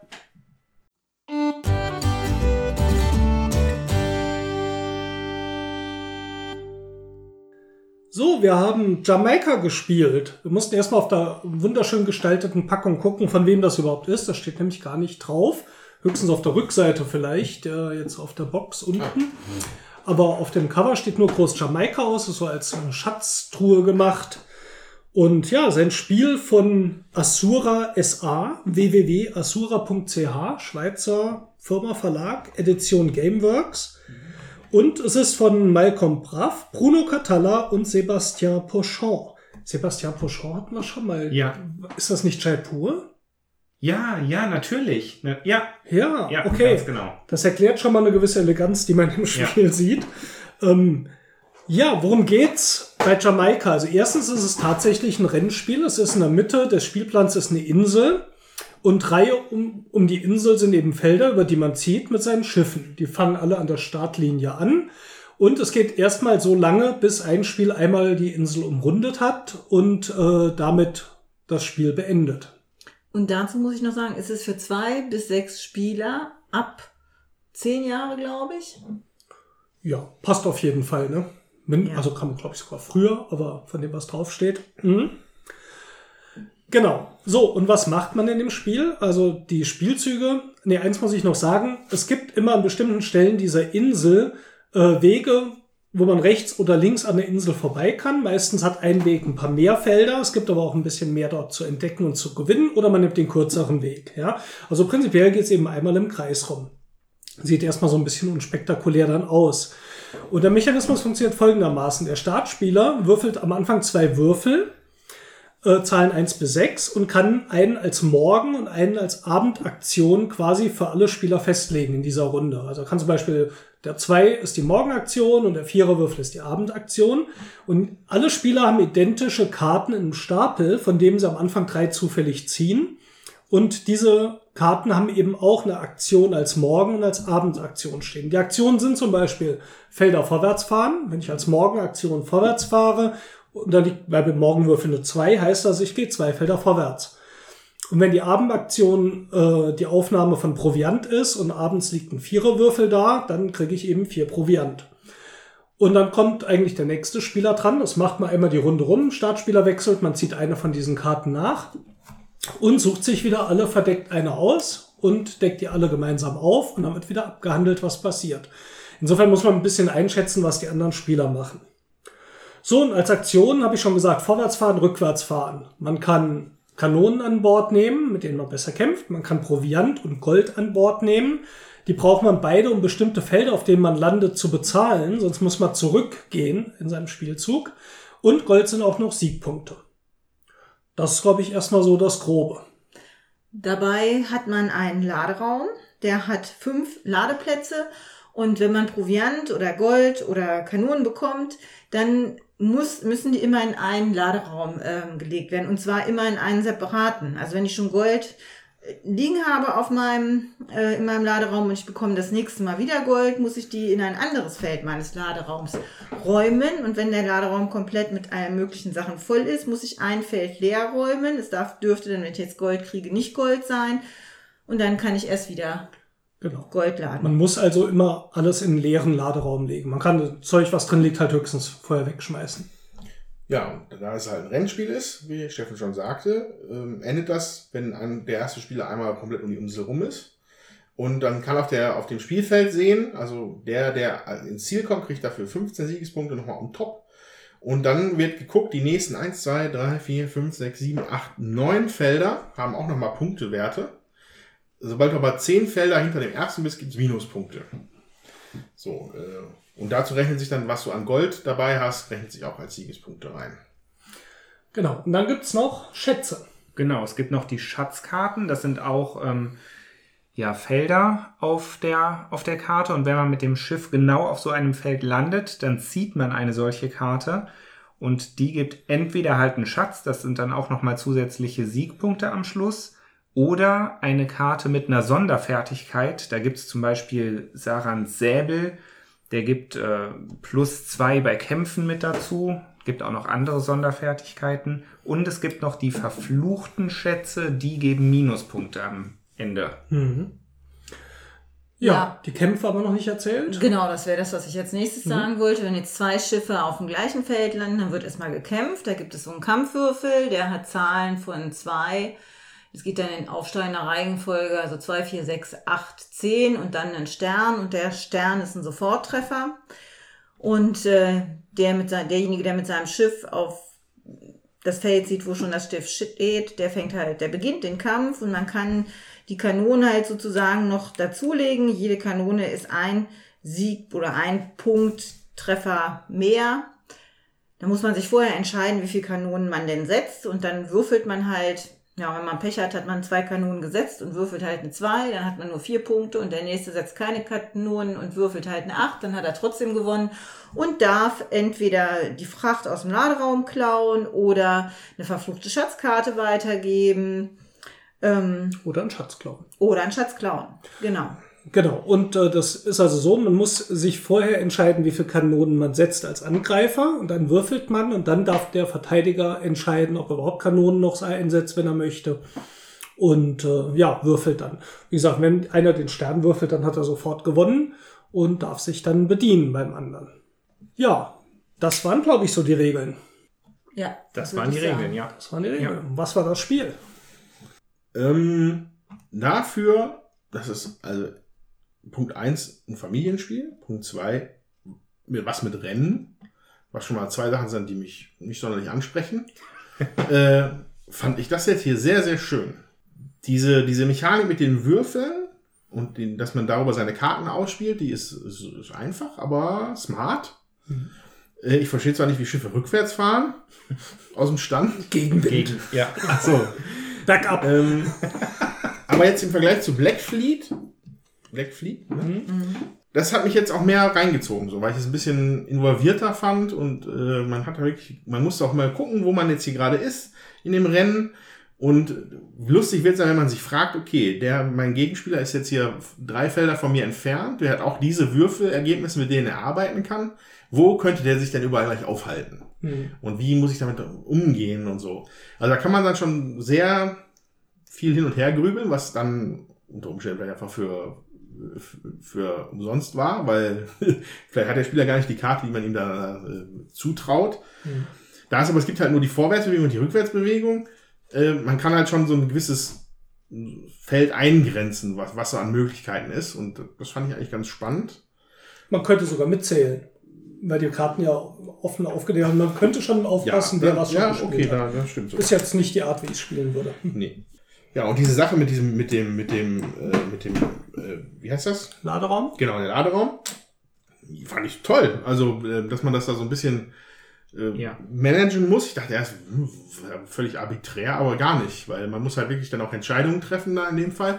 Man, ich habe halt hinten raus jetzt vorhin jetzt dann mein Schießpulver abgegeben und lieber Nahrung dafür genommen, weil die letzten Felder halt viel Nahrung brauchen. Da dachte ich mir, da fahre ich vielleicht, vielleicht ein bisschen besser mit. Äh, Gold ist immer schön. Äh, ist natürlich Weil auch, eben Siegpunkte zum ja, Schluss, ja. dass es einem aber abgejagt werden kann, das, das ist schon, das ist eine runde Sache, das Spiel. Das gefällt mir gut. Also was ich halt finde, man hat das Gefühl, es ist komplexer, weil man das Gefühl hat, man hat mehr Entscheidungsmöglichkeiten. Man hat ja immer nur drei Karten auf der Hand und von diesen drei Karten muss man sich halt eine aussuchen. So. Und ähm, das ist schon eine Entscheidung, die habe ich halt bei Black Fleet ähm, zwar auch, also zwei mit habe ich dann nur zwei Karten und äh, was ich halt noch an Sonderkarten spiele und hier ist es halt so, du bist dann schon ein bisschen am gucken und am rechnen. Was macht denn jetzt Sinn, ja? Und ähm, das ist natürlich eine, Ka also eine, ein Spiel, wo ich auch denke, also ich fühle, dass ich mehr, oder mir geht so, dass ich es fühle, als hätte ich mehr Entscheidungsfreiheit. Einmal wegen der drei Karten und einmal wegen dem Laderaum, wie du auch sagst. Was schmeißt, was behalte ich denn drin, was schmeiße ich denn raus? Ja, also es fühlt sich dann komplexer an, obwohl es von der Art her nicht komplexer ist. So. Könnte es vielleicht sein, dass bei Black Fleet sind die Aktionen zwar wie weit du ziehst, aber sind trotzdem immer irgendwo eher so die gleichen, während du hier, wenn du jetzt Ladung an Bord nimmst, Nahrung und Gold, du stehen bleibst. Oder ob du halt ziehst oder ob du sogar rückwärts ziehst, scheint mir die Auswahl gravierender zu sein von dem, was du tust. Wenn bei Black Fleet, ich habe jetzt heute nicht mitgespielt, aber beim letzten Mal so das Gefühl gehabt, da ziehst du mal weiter, mal kürzer. Aber hier ist es halt, bleib ich stehen, was nehme ich mit oder gehe ich sogar, muss ich vielleicht sogar zurückgehen oder hebe ich mir eine Karte auf, wie die Goldkarte, bis vielleicht mal zwei Sechser da liegen, da gibt's nämlich morgens und abends Gold. Ähm, Finde ich, ja, spannendere Sachen, die ich da auswähle. Ja, also ein viel konstanteres Abwägen hier in dem Spiel. Hm. Und äh, das hat dann auch mich da mehr gefesselt. Hm. Ja. Auf jeden Fall. Wobei ich jetzt sagen muss, man braucht ja sehr häufig Nahrung bei dem Spiel, also ja, im, im- also Nahrung im Laderaum.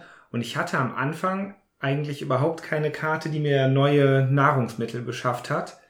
Und das war auf der einen Seite halt irgendwie so ein etwas bedrückendes Gefühl. Auf der anderen Seite, ich habe es ich hab's gar nicht negativ empfunden, weil ich fand es irgendwie spannend, mir jede Runde neu zu überlegen, wie kommst du da jetzt irgendwie durch, ohne Nahrungsmittel ausgeben zu müssen. Ja, Und dadurch, dass ja jeder die gleichen zehn Karten oder wie viel es denn hat, gleicht sich das aus. Das heißt, wenn du am Ja. Anfang nicht deine Nahrungskarten ziehst, dann kommt die irgendwann. Und Dann die Karten, am die Ende, dich ja. schnell äh, vorziehen lassen, es gibt auch eine, die dich zweimal nach vorne ziehen lässt, die ist natürlich dann super, wenn du sie hast, aber du weißt auch, wenn sie gespielt hast, dauert es eventuell relativ lange, bis die wiederkommt. Also auch das kannst du ja einschätzen und managen, ja, und sagst dann, dann hebe ich sie vielleicht auch mal noch auf. ja, Äh, ich kann die notfalls halt auch bis zum Ende vom Spiel auf der Hand behalten. Ja. Weil der Abziehstapel wird, äh, der Nachziehstapel wird dann äh, gemischt oder Abwurfstapel, wenn ich eine Karte nachziehen muss und keine mehr da ist. Also ich bin nicht gezwungen, alle Karten auszuspielen. Ja, das, das hat mich tatsächlich an die letzte Ausgabe ein bisschen erinnert, wie an die Strategiekarten von dem Game of Thrones Ding. Mhm. Dass man sich halt wirklich auch tatsächlich gut überlegen muss, okay, mit den Würfen würfen, hebe ich mir die jetzt für später lieber nochmal auf, weil halt einmal komplett das Deck durchgegangen wird. Das ist, äh, das fand ich schon sehr cool. ja. Was, was auch noch ganz, also eine Sache, wo ich mich erst gewundert habe, die mir dann aber, glaube ich, im Nachhinein bin ich der Meinung, dass das hier genau richtig gemacht ist. Und zwar äh, die Spieler, es gibt die, die Spielerfarben, Mhm. Rot, Blau, Lila, Grün, äh, für bis zu sechs Spieler. Die sind speziellen Piraten zugewiesen. Also ich hatte, ich habe mit John Rackham äh, äh, gespielt. Mhm. Und Besser bekannt als Calico Jack. Calico seinen Jack. Beinamen, seine ausgesprochen farbenfrohen Kleidung aus Calico. Ja, zum Beispiel. Da gibt's eine schöne Beschreibung noch für jeden Genau. dabei. Also für jeden, das sind halt dann so ähm, historisch, also existierende Personen. Und äh, ich hatte jetzt erst dadurch, dass die da so charakterisiert sind, da müsste eigentlich noch sowas wie Spezialfähigkeiten oder sowas kommen. Äh, dass der nochmal einen Zug extra hat oder so. Hm. Die sind aber alle identisch, was aber richtig ist, finde ich hier. Also das ist Ja. halt, das hat halt, das wird dann, das wäre dann nochmal eine Schraube zu viel dran, die Hm. vielleicht Ja. gar nicht nötig wäre für dieses Spiel. Äh, und äh, dann, da war ich dann, dann sehr zufrieden, mit, dass das dann nicht so ist. Und dann Material. Auch wenn es keine echten Münzen sind. Hm, zum Schwärmen. Super. Ja, Also, also, sieht so toll aus. ich, also die ganze Box, muss ich sagen, ein, ein, ein Gedicht, würde ich sagen. Das ist, also es ist mir- ist mir vorhin irgendwann aufgegangen, als der Steffen die Regeln aufgeklappt hat und dann war es einfach, als ob er eine riesige Schatzkarte in der Hand Ja. gehabt hätte. Und äh, sowas äh, finde ich absolut bemerkenswert, wenn, wenn Verlage sich da wirklich so eine Mühe mitmachen. Und ich finde, das kann man denen gar nicht hoch genug anrechnen. Und das kann man noch toppen. Das ist uns jetzt eben nicht aufgefallen. Lese ich aber gerade ja eure zehn Karten, die Handkarten. Könnt ihr in der richtigen Reihenfolge als Panoramabild auslegen. Ach, das ist ja cool. Dann Jetzt entsteht ein buntes Podcast, was Bild. jetzt alle machen. Ja. seht ihr, seht ihr. Entsteht ein buntes Bild vom spannenden Piratenleben in der Karibik. Viel Spaß. Also, Ja. Die Zeichnung wunderschön, auch ein eigener Stil. Ähm, so kleine Cartoon, so knuffige Piratenmännchen, sagen wir mal so. Alles schön farbenfroh. Das Format der Spielkarten finde ich super. Ich bin ein Freund von diesen querformatigen Sachen. Das finde ich super. Äh, Tokens gut dick, die Schiffchen wunderbar funktioniert und ich finde der Spielplan, der sieht halt ganz toll aus. So, so ein wie mit Wasserfarben oder sowas gemalt, wobei nicht unbedingt, aber halt sehr schöne Farbtöne und die Box wie so eine Schatzkiste, also fantastisch. wir haben uns damals das Spiel gekauft. Da waren wir in Bonn im Spieleladen oder im Ja. Spielzeugladen und haben uns mal beraten lassen. Ist schon relativ lange her. Ja, da waren die Kinder klein, die waren, fingen dann ganz gerade an, so ein paar komplexere Sachen zu spielen. Also ich meine, zwei die- oder so. Nee, nee, nee. Ich meine, die, äh, ja, die Svea war so 5, 6 und die Liv 8. Und ähm, dann haben wir überlegt, was könnte man denn machen? Und dann haben die uns das empfohlen. Und wir haben das echt nicht bereut. Wobei wir schon, also man muss schon sagen, mit äh, 6, das ging noch nicht so gut. Da mussten wir schon noch warten, bis die Svea auch 8 war. Ähm, und dann hat's äh, den Kindern eben auch Spaß gemacht. Aber wir haben es selten gespielt, Ja. habe ich das Gefühl. Das stimmt. Was vielleicht auch daran liegt, dass wir halt sehr viele Spiele spielen. Und wir haben es jetzt nochmal eben für den Piraten-Podcast jetzt ausgepackt. Und äh, ja, mein Gefühl ist im Moment, wie konnten wir so lange liegen lassen? Ja. Vielleicht, weil wir wirklich zwischendurch halt doch eher auch nach komplexeren Sachen gesucht haben. Jetzt haben wir wieder so ein bisschen Tendenz, auch mal wieder was familiäreres zu spielen oder auch mal ein paar ältere Sachen. Ich würde es auf jeden Fall öfters auf den Tisch bringen und auch gerne mal in Spieletreff mitnehmen. Es ist Ja. schnell gespielt. Es hat eine tolle Interaktion. Also ich habe auch echt nichts an dem Spiel zu bemängeln. So, ich finde es einfach rund, da ist nicht zu viel dran. Ja, super. Und man kann es eben auch bis zu sechs Leuten spielen. Das finde ich auch nochmal was Besonderes. Das ist ja gar nicht mehr so oft, dass man Spiele wirklich auch äh, mit bis zu sechs Leuten spielen kann. Und ähm, ich glaube, je mehr Leute drauf sind oder dabei sind, desto kurzweiliger wird es eben auch, weil es immer mehr zu so einer Interaktion kommt bezüglich der Kämpfe, dass man sich was klaut und so. Und das, dieses Klauen und auch das Schätze finden, das ist durchaus äh, piratenhaft. Dass wenn man da kämpft, dann, dann kriegt man gleich einen ganzen Laderaum geleert und meistens ist das ja ein sehr gut bestückter. Das äh, fühlt sich ganz schön fies und armselig an, sag ich mal. ja, da, und ich habe jetzt zwei, oder wir haben ja jetzt in letzter Zeit das auch nochmal mehrfach gespielt und ähm, beim ersten Mal hatte ich das Gefühl, mein Gott, ich komme auf keinen grünen Zweig und äh, jetzt beim zweiten Mal habe ich ein bisschen anders überlegt und trotzdem bin ich letzter geworden, obwohl ich ähm, Richtung Zielhafen, also Schiffsum, äh, Inselumrundung, gar nicht so weit hinten war wie das letzte Mal, äh, habe ich doch die wenigsten Punkte gesammelt. Aber trotzdem, es waren 16, 18, 18, 23. 23 Punkte, also relativ dicht. Und du hattest einen verfluchten Schatz. Eine, Ja. eine Schiffladung Gold, eigentlich nur. Ja. Ja, also ähm, na, es fühlt sich komplexer an, aber ich denke, man muss es auch nicht so zergrübeln. Man kann auch immer gucken, oh, was lege ich denn jetzt am besten. Man hat ja nur drei Karten auf der Hand. Ne? Also ähm, auch da von Zug zu Zug, weil man nicht weiß, wo werden die anderen sein. Und dadurch, dass der Startspieler auch immer weitergeht, hat man auch das Glück, dass man mal anfängt und eben auch mal äh, letzter ist beim Spielen der Karte. Das kann man vielleicht noch bedenken. Macht einen Aber- großen Unterschied. Ne? Wenn Ja. du weißt, ich bin letzter, alle ziehen vor mir. Ja. Wer kann vorher vielleicht noch bei mir landen, weil ich ja die Zahlen ungefähr weiß. Da denkt man anders. Als erster denkt man, ha, schnell den Schatz, komme ich irgendwo zum Schatz, dann können die anderen gucken, was sie machen. Äh, macht, ändert auch das einfach nochmal in der Spielereihenfolge. Ja. Ja, schön. Ich denke, dann können wir sagen. Ah. Tolles Spiel, Jamaika. Nochmal, ich muss jetzt nochmal nach den, nach den äh, Spieldesignern schauen. Malcolm Braff oder Braff, Bruno Catalla ist natürlich ein Begriff und Sebastian Pochon. Ich glaube, nach dem Mann werde ich mal gucken. Ähm, Bruno Catalla bin ich eh ein Fan von. Malcolm Braff kenne ich jetzt nicht. Aber Sebastian Pochon, der hat ja das sehr schöne Jaipur gemacht, was auch so ein super elegantes Spiel ist. Vielleicht ist die Eleganz auch so ein bisschen äh, auch von dem da reingekommen. Und ich werde mal schauen, was der sonst noch so gemacht hat. Ja, auf jeden Fall war es auf der Empfehlungsliste Spiel des Jahres 2008. Ist äh, Oh, nominiert was war das? Trick Track 2008. Hat den belgischen Preis äh, bekommen, den Joker. Hat äh, die, den Preis bekommen für die beste Spielregel 2008 und ist Hm. von Board Game Geek fürs beste Artwork ausgezeichnet. Ja. So, also Also wir haben es einfach verpennt. Äh, sieht auch nicht aus Ihr wie, kennt das alle. aber das wirkt auch echt nicht wie ein Spiel, was zehn Jahre alt ist. Also so Ja. von der Aufmachung her sieht das aus, wie was man jetzt aktuell so also erwarten würde von einem richtig schicken Spiel. ja. Was war denn 2008? War das hier ähm, das Deckbuilding? Ähm, Dominion? des Dominion? ich War weiß das es 2008? Bin ich jetzt auch nicht ganz sicher. Eigentlich schade, dass es zumindest in meinem Empfinden nicht bekannter ist. Aber vielleicht ist ja ein Geheimtipp draußen oder vielleicht auch gar nicht so geheim. Ähm, aber ich habe sonst selten gesehen. Also Ja, ein Begriff ist es schon, das habe ich schon mal gehört, aber ja. Ihr könnt uns sonst ja auch einfach mal in die Kommentare schreiben, ob ihr es schon mal gespielt habt, ob ihr es kennt und ja, wie eure Erfahrungen sind. So, eine Anmerkung habe ich noch. Ab äh, Jahreszahl, also Spielalter 8 plus und Spieldauer 30 bis 60 Minuten und wir haben aber immer 60 Minuten ungefähr gebraucht. Also drunter waren wir noch nie. Hm. Gut, das war Arr, Jamaika.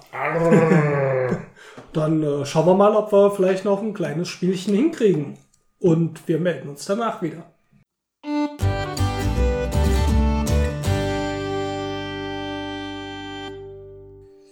Gut, dann jetzt äh, zum Abschluss haben wir nochmal zwei kleine Kartenspiele gespielt, die sich auch piratisch angefühlt haben. Und das erste von den beiden ist Corsar von Rainer Knizia. Eine sehr kleine Box. Erschienen bei Asynchron. Oh, das ist der Verlag, nehme ich mal an. Ja. Ja, und Corsar ist ab 10 Jahre für zwei bis acht Spieler. Ähm, Corsar habe ich im ersten Runde nicht ganz verstanden. Bei der zweiten war es dann erheblich besser. Also es geht darum, dass es gibt ein Deck von Karten, von denen kriegen die Leute wie, Sechs. nee, sechs mal die Hand. Okay. Und dann, wenn man dran ist, hat man die Wahl, eine Karte auszuspielen oder eine Karte nachzuziehen. Das sind die Optionen, die man hat. Äh, die Karten gestalten sich dann immer in Handelsschiffe, mit einem Wert von zwei bis acht oder sowas, glaube ich, war das Mhm. mal, Ja. habe ich mal gesehen. Dann gibt es Piratenschiffe in vier verschiedenen Farben, die auch verschiedene Stärken haben, von eins bis vier, Vier. glaube ich. Äh, dazu noch vier farbige Piraten und ein Admiral, was, was spezielle Karten sind. Ähm, und man, wenn man halt Karten von seiner Hand ausspielt, fängt man halt an damit, dass man ein Handelsschiff hinlegt. So, und dann können die Spielerei um ihre Piraten daran anlegen. Wenn sich keiner um dieses Schiff kümmert, nachdem das, das Spiel einmal rum ist, bekomme ich das Handelsschiff selber zurück und würde dafür Siegespunkte bekommen. Allerdings, wenn Piraten damit rumkämpfen, kämpfen, dann äh, es, muss man immer erst reagieren. Genau. Genau. Also wenn ein Spieler zwischen jetzt ein Handelsschiff hat ausgespielt und ein Spieler legt jetzt von seiner Seite aus, das wird auch so Mhm. ähm, aus der Richtung des Spielers angezeigt, weil die Farben der Karten jetzt nicht zu den Spielern gehören. Also wenn ein Spieler die grüne Karte dranlegt, dann können erstens die anderen Spieler nicht mehr grüne Karten spielen, aber sie können noch andere Karten dranlegen, in einer anderen Farbe. Wenn allerdings jemand die Mehrheit von so einem Piratenschiff hat und auch dann beginnt sein Zug wieder und hat die Mehrheit beim Schiff, dann sagt er das ein. Genauso wie bei dem Handelsschiff, wenn es keiner was dranlegt, darf man es zum Beginn seines Zuges Genau. Und, dazu anlegen. gibt, und dann gibt's halt noch diese, diese farbigen Kapitäne. Ich glaube, gibt es von jeder Farbe immer einen. Genau. Ähm, der würde dann seinen Schiffen halt äh, dafür, dafür sorgen, dass man immer die größte Stärke hat und das dann theoretisch einkassieren kann. Das Gegenstück dazu ist der Admiral. Den kann man auf ein eigenes Handelsschiff legen, dass dieses Schiff dann quasi auch, sofern nicht noch ein Kapitän kommt, quasi auch an einen selber geht, weil es nicht in der Stärke geschlagen werden kann. So, und Man kann auch noch Karten zusätzlich anlegen. Das heißt, wenn ich so eine Dreier grüne Karte an ein Handelsschiff anlege und jemand anderes legt auch eine Drei an, dann ist erstmal so eine Pattsituation. Das heißt, keiner kriegt das Schiff, egal wer dran ist. ja. Aber man kann, wenn man dran ist, nochmal in der gleichen Farbe noch eine Karte drauflegen. Dann kann man es auch zum Beispiel auf fünf erhöhen und hoffen, dass man wieder durchkommt und das Schiff einem dann gehört. Ja. Und so sammeln sich mit der Zeit halt auch mehr Schiffe an. Das ist so das Grundprinzip. Und äh, End- Ende ist, wenn der Nachziehstapel alle ist Und dann der erste und der Erste keine Karten mehr auf der Hand hat.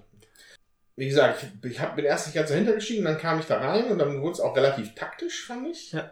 Man muss schon ein bisschen aufpassen, weil äh, im zweiten Spiel hat der Tommy uns schön abgezogen, weil er immer still, still und leise seine kleinen Schiffe sich irgendwie da durchschmuggeln konnte. Aber man muss schon sehr achten, wie das, Ja. das verändert sich sehr jede Runde, das, die- das Spielfeld, also das Mhm. Spielfeld, sage ich mal, mit den Karten. Äh, was mir gefallen hat, waren diese, diese, das waren so Situationen wie so ein mexikanischer Standoff. Also wenn, wenn, wenn es unentschieden gerade ist bei einem Handelsschiff, dann die Erfahrung zeigt ja, dann, dass man sich da auch erstmal drei, vier Runden nicht mit beschäftigt. Weil man erstmal nochmal schnell Karten nachzieht, um sich Mhm. vorzubereiten. Und äh, ja, und dann hast du halt immer so mehrere Hotspots auf dem Tisch und das war eigentlich ganz witzig. War ganz interessant, ja. Ja, auch weil du so eine Strategie haben kannst, wie du eben gesagt hast, während sich die anderen gerade um die Fünfer- und Siebener Schiffe kloppen, mal kurz einen Zweier rausspielen, da opfert da meistens keiner eine Karte für. Ja. Und wenn er es macht, ist er relativ teuer. Ja. Und das geht da manchmal so einfach neben dir halt durch und dann Ja. bist du wieder dran und sagst es ein. Oder wenn halt um, äh, um heiße Handelsschiffe gekämpft wird mit hohen Werten und jemand spielt ein niedriges aus, dann kann man sich das oft auch mal für wenig Punkte holen. Ja. Und ich meine, letztendlich Kleinvieh macht auch, auch Mist. Ja. Ja. Aber dann das achte Handelsschiff zu bekommen, das auch einmalig im Spiel ist, ist natürlich dann auch wieder was Mhm. Besonderes. Und ich glaube, so ein ganz zentraler Punkt vom Spielgefühl her ist, was du vorhin gesagt hast, ich würde gerne eine Karte ausspielen und eine ziehen in Ja. einer Runde. Und das geht halt Ja. nicht. Du kannst entweder eine Karte nachziehen, dann gibst du aber alle Vorteile bei den Schiffen auf. Du kannst nirgends Ja. äh, noch verhindern, dass jemand eins kriegt, nur um eine Karte zu ziehen. Und es führt dann auch manchmal dazu, wenn gerade mal so eine Runde zu Ende ist und die Schiffe verteilt sind, dass alle nur Karten ziehen. Manchmal Ja. fünf, sieben, acht Runden lang nur Karten Ja. ziehen. Dann geht's halt wieder weiter. Und ja, interessante Dynamik, finde ich. Ja, Ja. wobei, also mir gefällt die Dynamik nicht so gut. Ich bin irgendwie schlecht da drin, die richtigen Zeitpunkte zu finden, bestimmte Sachen da auch auszuspielen. Mir Dann ist ja die Mechanik nicht schlecht. liegt das nicht. ähm, ja, ich fand es jetzt heute nicht so der Burner. Es ist schon so, dass man echt aufpassen muss, was, wie viele Karten sind schon raus, wer hat was gespielt, ähm, um da auch ein bisschen Überblick zu haben und vielleicht auch zu wissen, wann spiele ich was denn jetzt am besten aus. Das ist Mhm. so ist viel mit Mitzählen Ach nee, das ähm, ja. mir Das habe ich jetzt gefallen. gar nicht, aber ich habe ja auch nicht gewonnen. Was wir noch vergessen haben, wenn man am Ende des Spiels noch Handelsschiffe auf der Hand hat, dann sind die Punkte Minuspunkte. Ja. Was jetzt zum Beispiel in der zweiten Partie war, der Stapel wurde leer, ich hatte noch zwei Spiele, ihr hattet noch relativ viele Handelsschiffe auf der Ja. Hand. Da muss man also auch so ein bisschen gucken. Ja. Aber al- also mitgezählt habe ich jetzt auch nicht. Ich habe nur auf die Kapitäne geachtet, Hm. ob die raus sind, aber Mhm. Für mich äh, fühlt sich das Spiel relativ mechanisch an, muss ich sagen. Also es ist halt, schon wie Jutta gesagt hat, es ist halt viel mit Zählen. Äh, das hat dann halt nur so, also piratisch würde ich es jetzt nicht nennen. Also das hätte man Hm. auch mit völlig abstrakt machen können. Dann wird die Mechanik zwar auch funktionieren, aber es ist halt vielleicht auch einfach ein klassischer Kniezieher in dem Sinne. Ja. Ich Mhm. Äh, ich war nur überrascht, so eine kleine Box mit seinem Namen drauf sehen, aber die so viele Spiele, wie der Mann schon gemacht hat. Ähm, also Tim gehen irgendwann die Boxen aus. Nimmt auch mal eine kleine. Aber ich, ich finde vor allem im Vergleich zu dem Spiel, was wir hier nachbesprechen, kommt hier nicht so viel Spaß auf, finde ich. Ja. Also man, man grübelt halt und ist dann auch in dem Sinn ein bisschen schon befriedigend für den Spieler, dass man Mhm. halt, ah, muss ein bisschen rum. Das ist halt nicht nur ein kleines Mau-Mau oder so. Aber ja. Also ich finde halt, die ist ja eine kleine Schachtel, kostet auch, glaube ich, unter 10 Euro, kann man gut mit in Urlaub nehmen, kann man sich auch mit beschäftigen. Also wer so sowas mag, dem würde ich das auch empfehlen. Selbst wenn ich selber das persönlich jetzt nicht so ähm, den Burner finde, aber soll nur 20 Minuten dauern. Und wenn man, ja, wenn man das mag und so das Gefühl hat, sich da so ein bisschen zu umkämpfen, ist es schon. Aber so, ich sag mal, der große Piratenspaß kommt für mich auch nicht auf. Bin ich auch dabei. Piratenspaß ist es nicht, aber mir kommt es jetzt zu schlecht weg. Also ich muss ein bisschen eine Lanze verbrechen. Ich finde es ein echt gelungenes Spiel. Also ich finde dieses Auslegen und diese, es hat interessante Entscheidungen. Bei allem, was Ja. du tust, außer wenn gerade so Kartenziehphasen sind, dann ist jetzt nicht so spannend, dann ziehst du weiter Karten. Aber ich finde, es ist an jeder Runde, denkst du, hm, mache ich jetzt das, mache ich jenes. Ähm, ich habe noch zwei rote Karten auf der Hand. Spiele ich jetzt eine rote Karte an, weil ich weiß, der andere hat vorhin schon, hm, keine Ahnung, vier grüne gespielt. Vielleicht hat er keine, vielleicht hat er noch rote Karten auf der Hand. Wenn ich schon mal eine rote Karte am Spiel, am Schiff abgelegt habe, kann keine andere rote Karte mehr dranlegen. Der muss eine andere Farbe nehmen. Also ich finde, es hat schon relativ viel taktischen Tiefgang dafür, dass es halt so super einfach ist. Ja. Und das gefällt mir da dran. Ja. Also ich finde, Corsair ist ein schönes Spiel, aber es ist definitiv mechanisch und es hat nicht Piratenflair, muss man schon so sagen. also es bekommt keine Spaßwertung von acht Punkten. Nicht wie das nächste Spiel. Ja, aber, aber ich finde auch, dass es ein Nicht schönes Spiel ist, Spaßwertung. auf jeden Fall. Ja. Also ich würde Corsa auch empfehlen. Also, vielleicht schaut es euch mal an, ist ja auch für einen kleinen Preis. Ich denke, es ist auf jeden Fall kein Fehlgriff, kann Ja, man sagen. stimmt. Also ich glaube, es hat keiner hier, der gesagt hat, nee, das will ich auch nicht mehr mitspielen oder war unnötig. Aber wir haben natürlich heute auch starke Konkurrenz. Ja. Und zu der gehen wir jetzt auch gleich mal über. Yo, ho, ho. Oh. Äh, ja, das zweite Spiel, was wir noch uns kurz äh, angeschaut haben, ist Skull King von Schmidt Spiele. Äh, der Autor ist Brent Beck. Das Spiel ist ab acht Jahre für zwei bis sechs Spieler. So, und äh, das, was mir als erstes in den Sinn kommt, ist, äh, das ist halt, fühlt sich an wie Wizard. Äh, ein bisschen. Also es ist ein, ein Stichspiel. Äh, eigentlich bis auf die Sonderregeln identisch mit Wizard. So. Ja, sehr ähnlich. Also die, die reine Mechanik, aber es ist halt vom Trumpfspiel halt her, ist es halt so. Die, die, die, die, Son die Sonderregeln sind halt relativ sind schön integriert, also das, Mhm. die tauchen halt immer auf und nicht nur manchmal oder so. Ähm, aber ja, aber sag ihr doch erstmal. Ja, ich finde, es sind einige Sonderregeln. Das macht, fühlt sich für mich anders an als bei Wizard, ähm, weil diese Sonderregeln das Spiel äh, ein bisschen unberechenbarer machen. Und das gefällt mir daran. Also wir hatten sehr viel spaßige ähm, Situationen am Tisch, wo man dann gedacht hat, oh nein, jetzt kriege ich einen Stich, obwohl ich gar keinen angesagt habe. Und die Konsequenz ist auch viel bitterer als bei Wizard. Also wenn ich null äh, Stiche ansage und äh, tatsächlich ähm, diese null Stiche nicht mache, sondern einen Stich mache, dann kriege ich, je nachdem in welcher Runde ich bin, miese. Und zwar, wenn ich in der achten Runde bin, 80 miese. Wenn ich in der neunten Runde bin, 90 miese. Und das ist echt übel und bitter, wenn man dann versucht, auf Null zu spielen. Das hat man bei Wizard, finde ich nicht, dass das so stark auseinandergehen kann und dass auch der, der Spannungsbogen im Spiel so äh, stark äh, differieren kann. Das ist ähm, bei dem Spiel hier echt anders.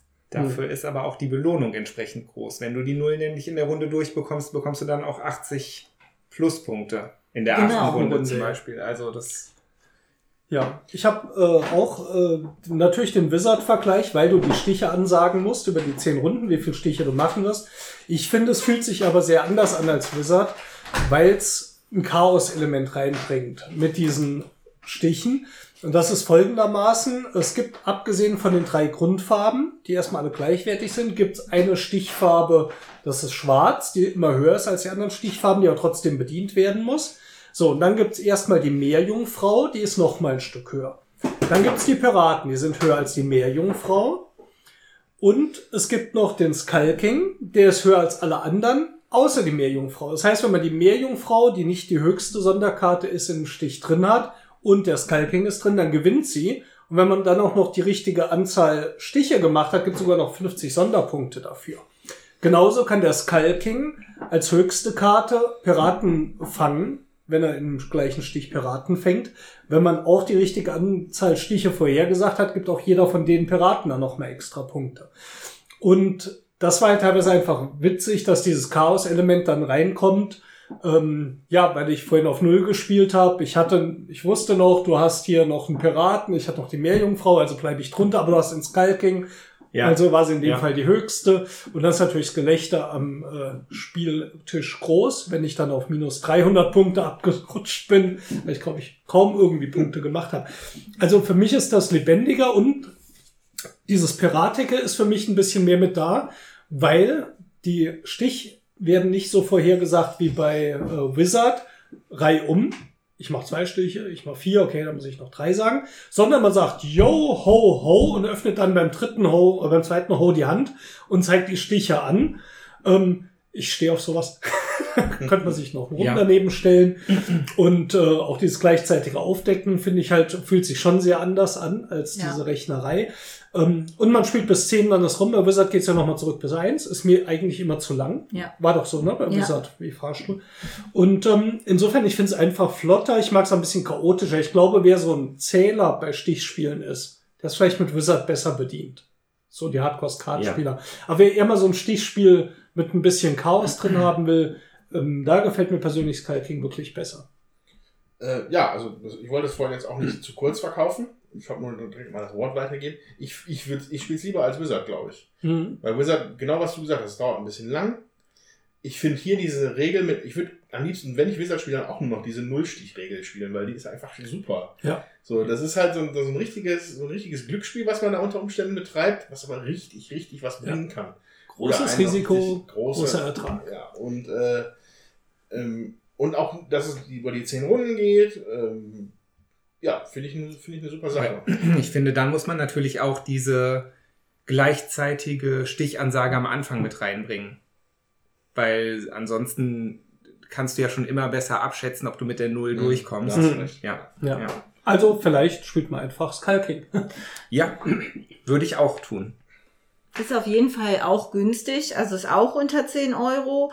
Und wir haben das schon so oft gespielt und mitgenommen und äh, man hatte immer Spaß, man hat die zehn Runden durchgespielt und äh, wenn nicht alle involviert waren, weil man ja nur mit sechs Leuten spielen kann, dann haben die anderen das mitgekriegt und haben gesagt, oh, wollen wir nicht noch mal eine Runde? Und dann haben sich welche aus der ersten Runde gefallen und noch mal eine Runde mit den anderen Ja. gespielt. Oder man hat direkt zweimal hintereinander die zehn Sachen, also das runtergekloppt, auch abends, wenn man irgendwie nicht mehr so aufnahmefähig ist an so einem Spielewochenende, sehr gerne genommen. Also Heute ich Abend um super. Viertel vor acht. Ja. Ja. Und auch ein großer Vorteil von Sky King ist, man wird nicht blind, wenn man die Artworks sieht, wie bei Wizard. Oh ja, Ja. ja. die sind schön. Die Ja. sind, ja, die sind, sind gut, Ja. ist schön, also die Charaktere sehen richtig cool aus. Äh, wir hätten vielleicht noch ein bisschen ein paar andere blaue Gegenstände da oder so machen können, weil bei Wizard hast du ja wenigstens ja für jede eigene Zahl, einen eigenen Charakter. Mhm. Die sehen halt nur alle fürchterlich aus. Und man hat nachher Albträume davon. Ja, das würde ich nicht sagen, aber man kann es halt schlecht erkennen auf der Karte. Ne, man kann den Nah- und den Zauberer zum Beispiel schon mal schlecht auseinanderhalten. Und äh, hier ist es so, du siehst die Zahlen ganz klar, da ist immer in der Mitte eine Schatzkiste oder ein Papagei oder so drauf und nicht in enorme Anzahl, sondern wirklich ein Symbol. Und auch die Piraten sind schön gemacht, aber man erkennt sofort, was das für eine Karte ist. Man muss da nicht lange gucken. Und das finde ich äh, wirklich sehr gut. Ja, ich würde sagen, ihr habt heute die volle Breitseite aus dem Piraten Spielen bekommen. Oh, oh, oh. Jetzt denkt ihr sicher alle, ich habe mir das stundenlang überlegt, aber das ist mir eben eingefallen. Das um Viertel vor acht. Nee, wir haben viel gespielt. Wir hätten noch ein paar gehabt. Jolly Roger haben wir irgendwann schon mal gespielt oder besprochen. Ist ein super Partyspiel mit aber mindestens acht Leuten. So wäre auch so ein bisschen ähm, Mafia de Cuba, Werwölfe ähnliches mag. Jolly Roger ist ein tolles Spiel. Wir hätten auch Pirate Toons gespielt, haben uns dann aber ja irgendwie noch ein bisschen entscheiden müssen. Es gibt noch mehr Piratenspiele. Ein paar liegen vermutlich auch noch irgendwo hier im Regal rum, die wir vergessen haben. Aber ich glaube, wir sind heute echt mit vielen durchgekommen. Seafall, wenn man es als Ja. Piratenspiel nennt. Es sollte auch familienfreundlich sein und die Genau. sind alle wirklich familienfreundlich. ja. Es, ist, es steht noch ein Feiertag an. Ja, also, wenn, dieser Podcast rauskommt, ich glaube, dann ist es nicht mehr weit, bis zum 19. September. Und am 19. September könnt ihr draußen, ihr Zuhörer, äh, den international, internationalen Talk Like a Pirate Day begehen. So. Arr. Also möglichst viele Ars und Johos und äh, wahrscheinlich Fluchen wie ein Seemann. Ähm, ja, diese, dieser Feiertag ist irgendwie eingeführt worden von zwei sehr interessanten Personen. Äh, äh, also der Talk Like a Pirate Day ist ein, Paro ein parodistischer Feiertag. Ne? Der wurde fünf- 1995 von den US-Amerikanern John Bauer und Mark Summer ins Leben gerufen, weil sie so eine romantisch verklärte Sichtweise haben von den Piraten. Und äh, ja, der ist jedes Jahr am 19. September. Deswegen, Leute, rum, äh, Säbel rasseln, so Sachen könnt ihr da gut machen. Ja, wenn ihr in die Kommentare schreibt, am 19. September nicht vergessen. Mit Eben. A und Yo ho ho. Ja, und wir freuen genau. uns, äh, von euch zu hören. Und vielen Dank, dass ihr wieder dabei wart. Schaut mal vorbei bei www.würfelwerfer.net. Da gibt's auch einen Link zu unseren YouTube-Videos. Und wir freuen uns natürlich auch immer über einen Daumen nach oben auf iTunes. Vielen Dank dafür. Und wir hören uns beim nächsten Mal, würde ich sagen. Ah, fröhliches Kaper. Genau. Jo. Yo, ho, ho! Tschüss. Tschüss.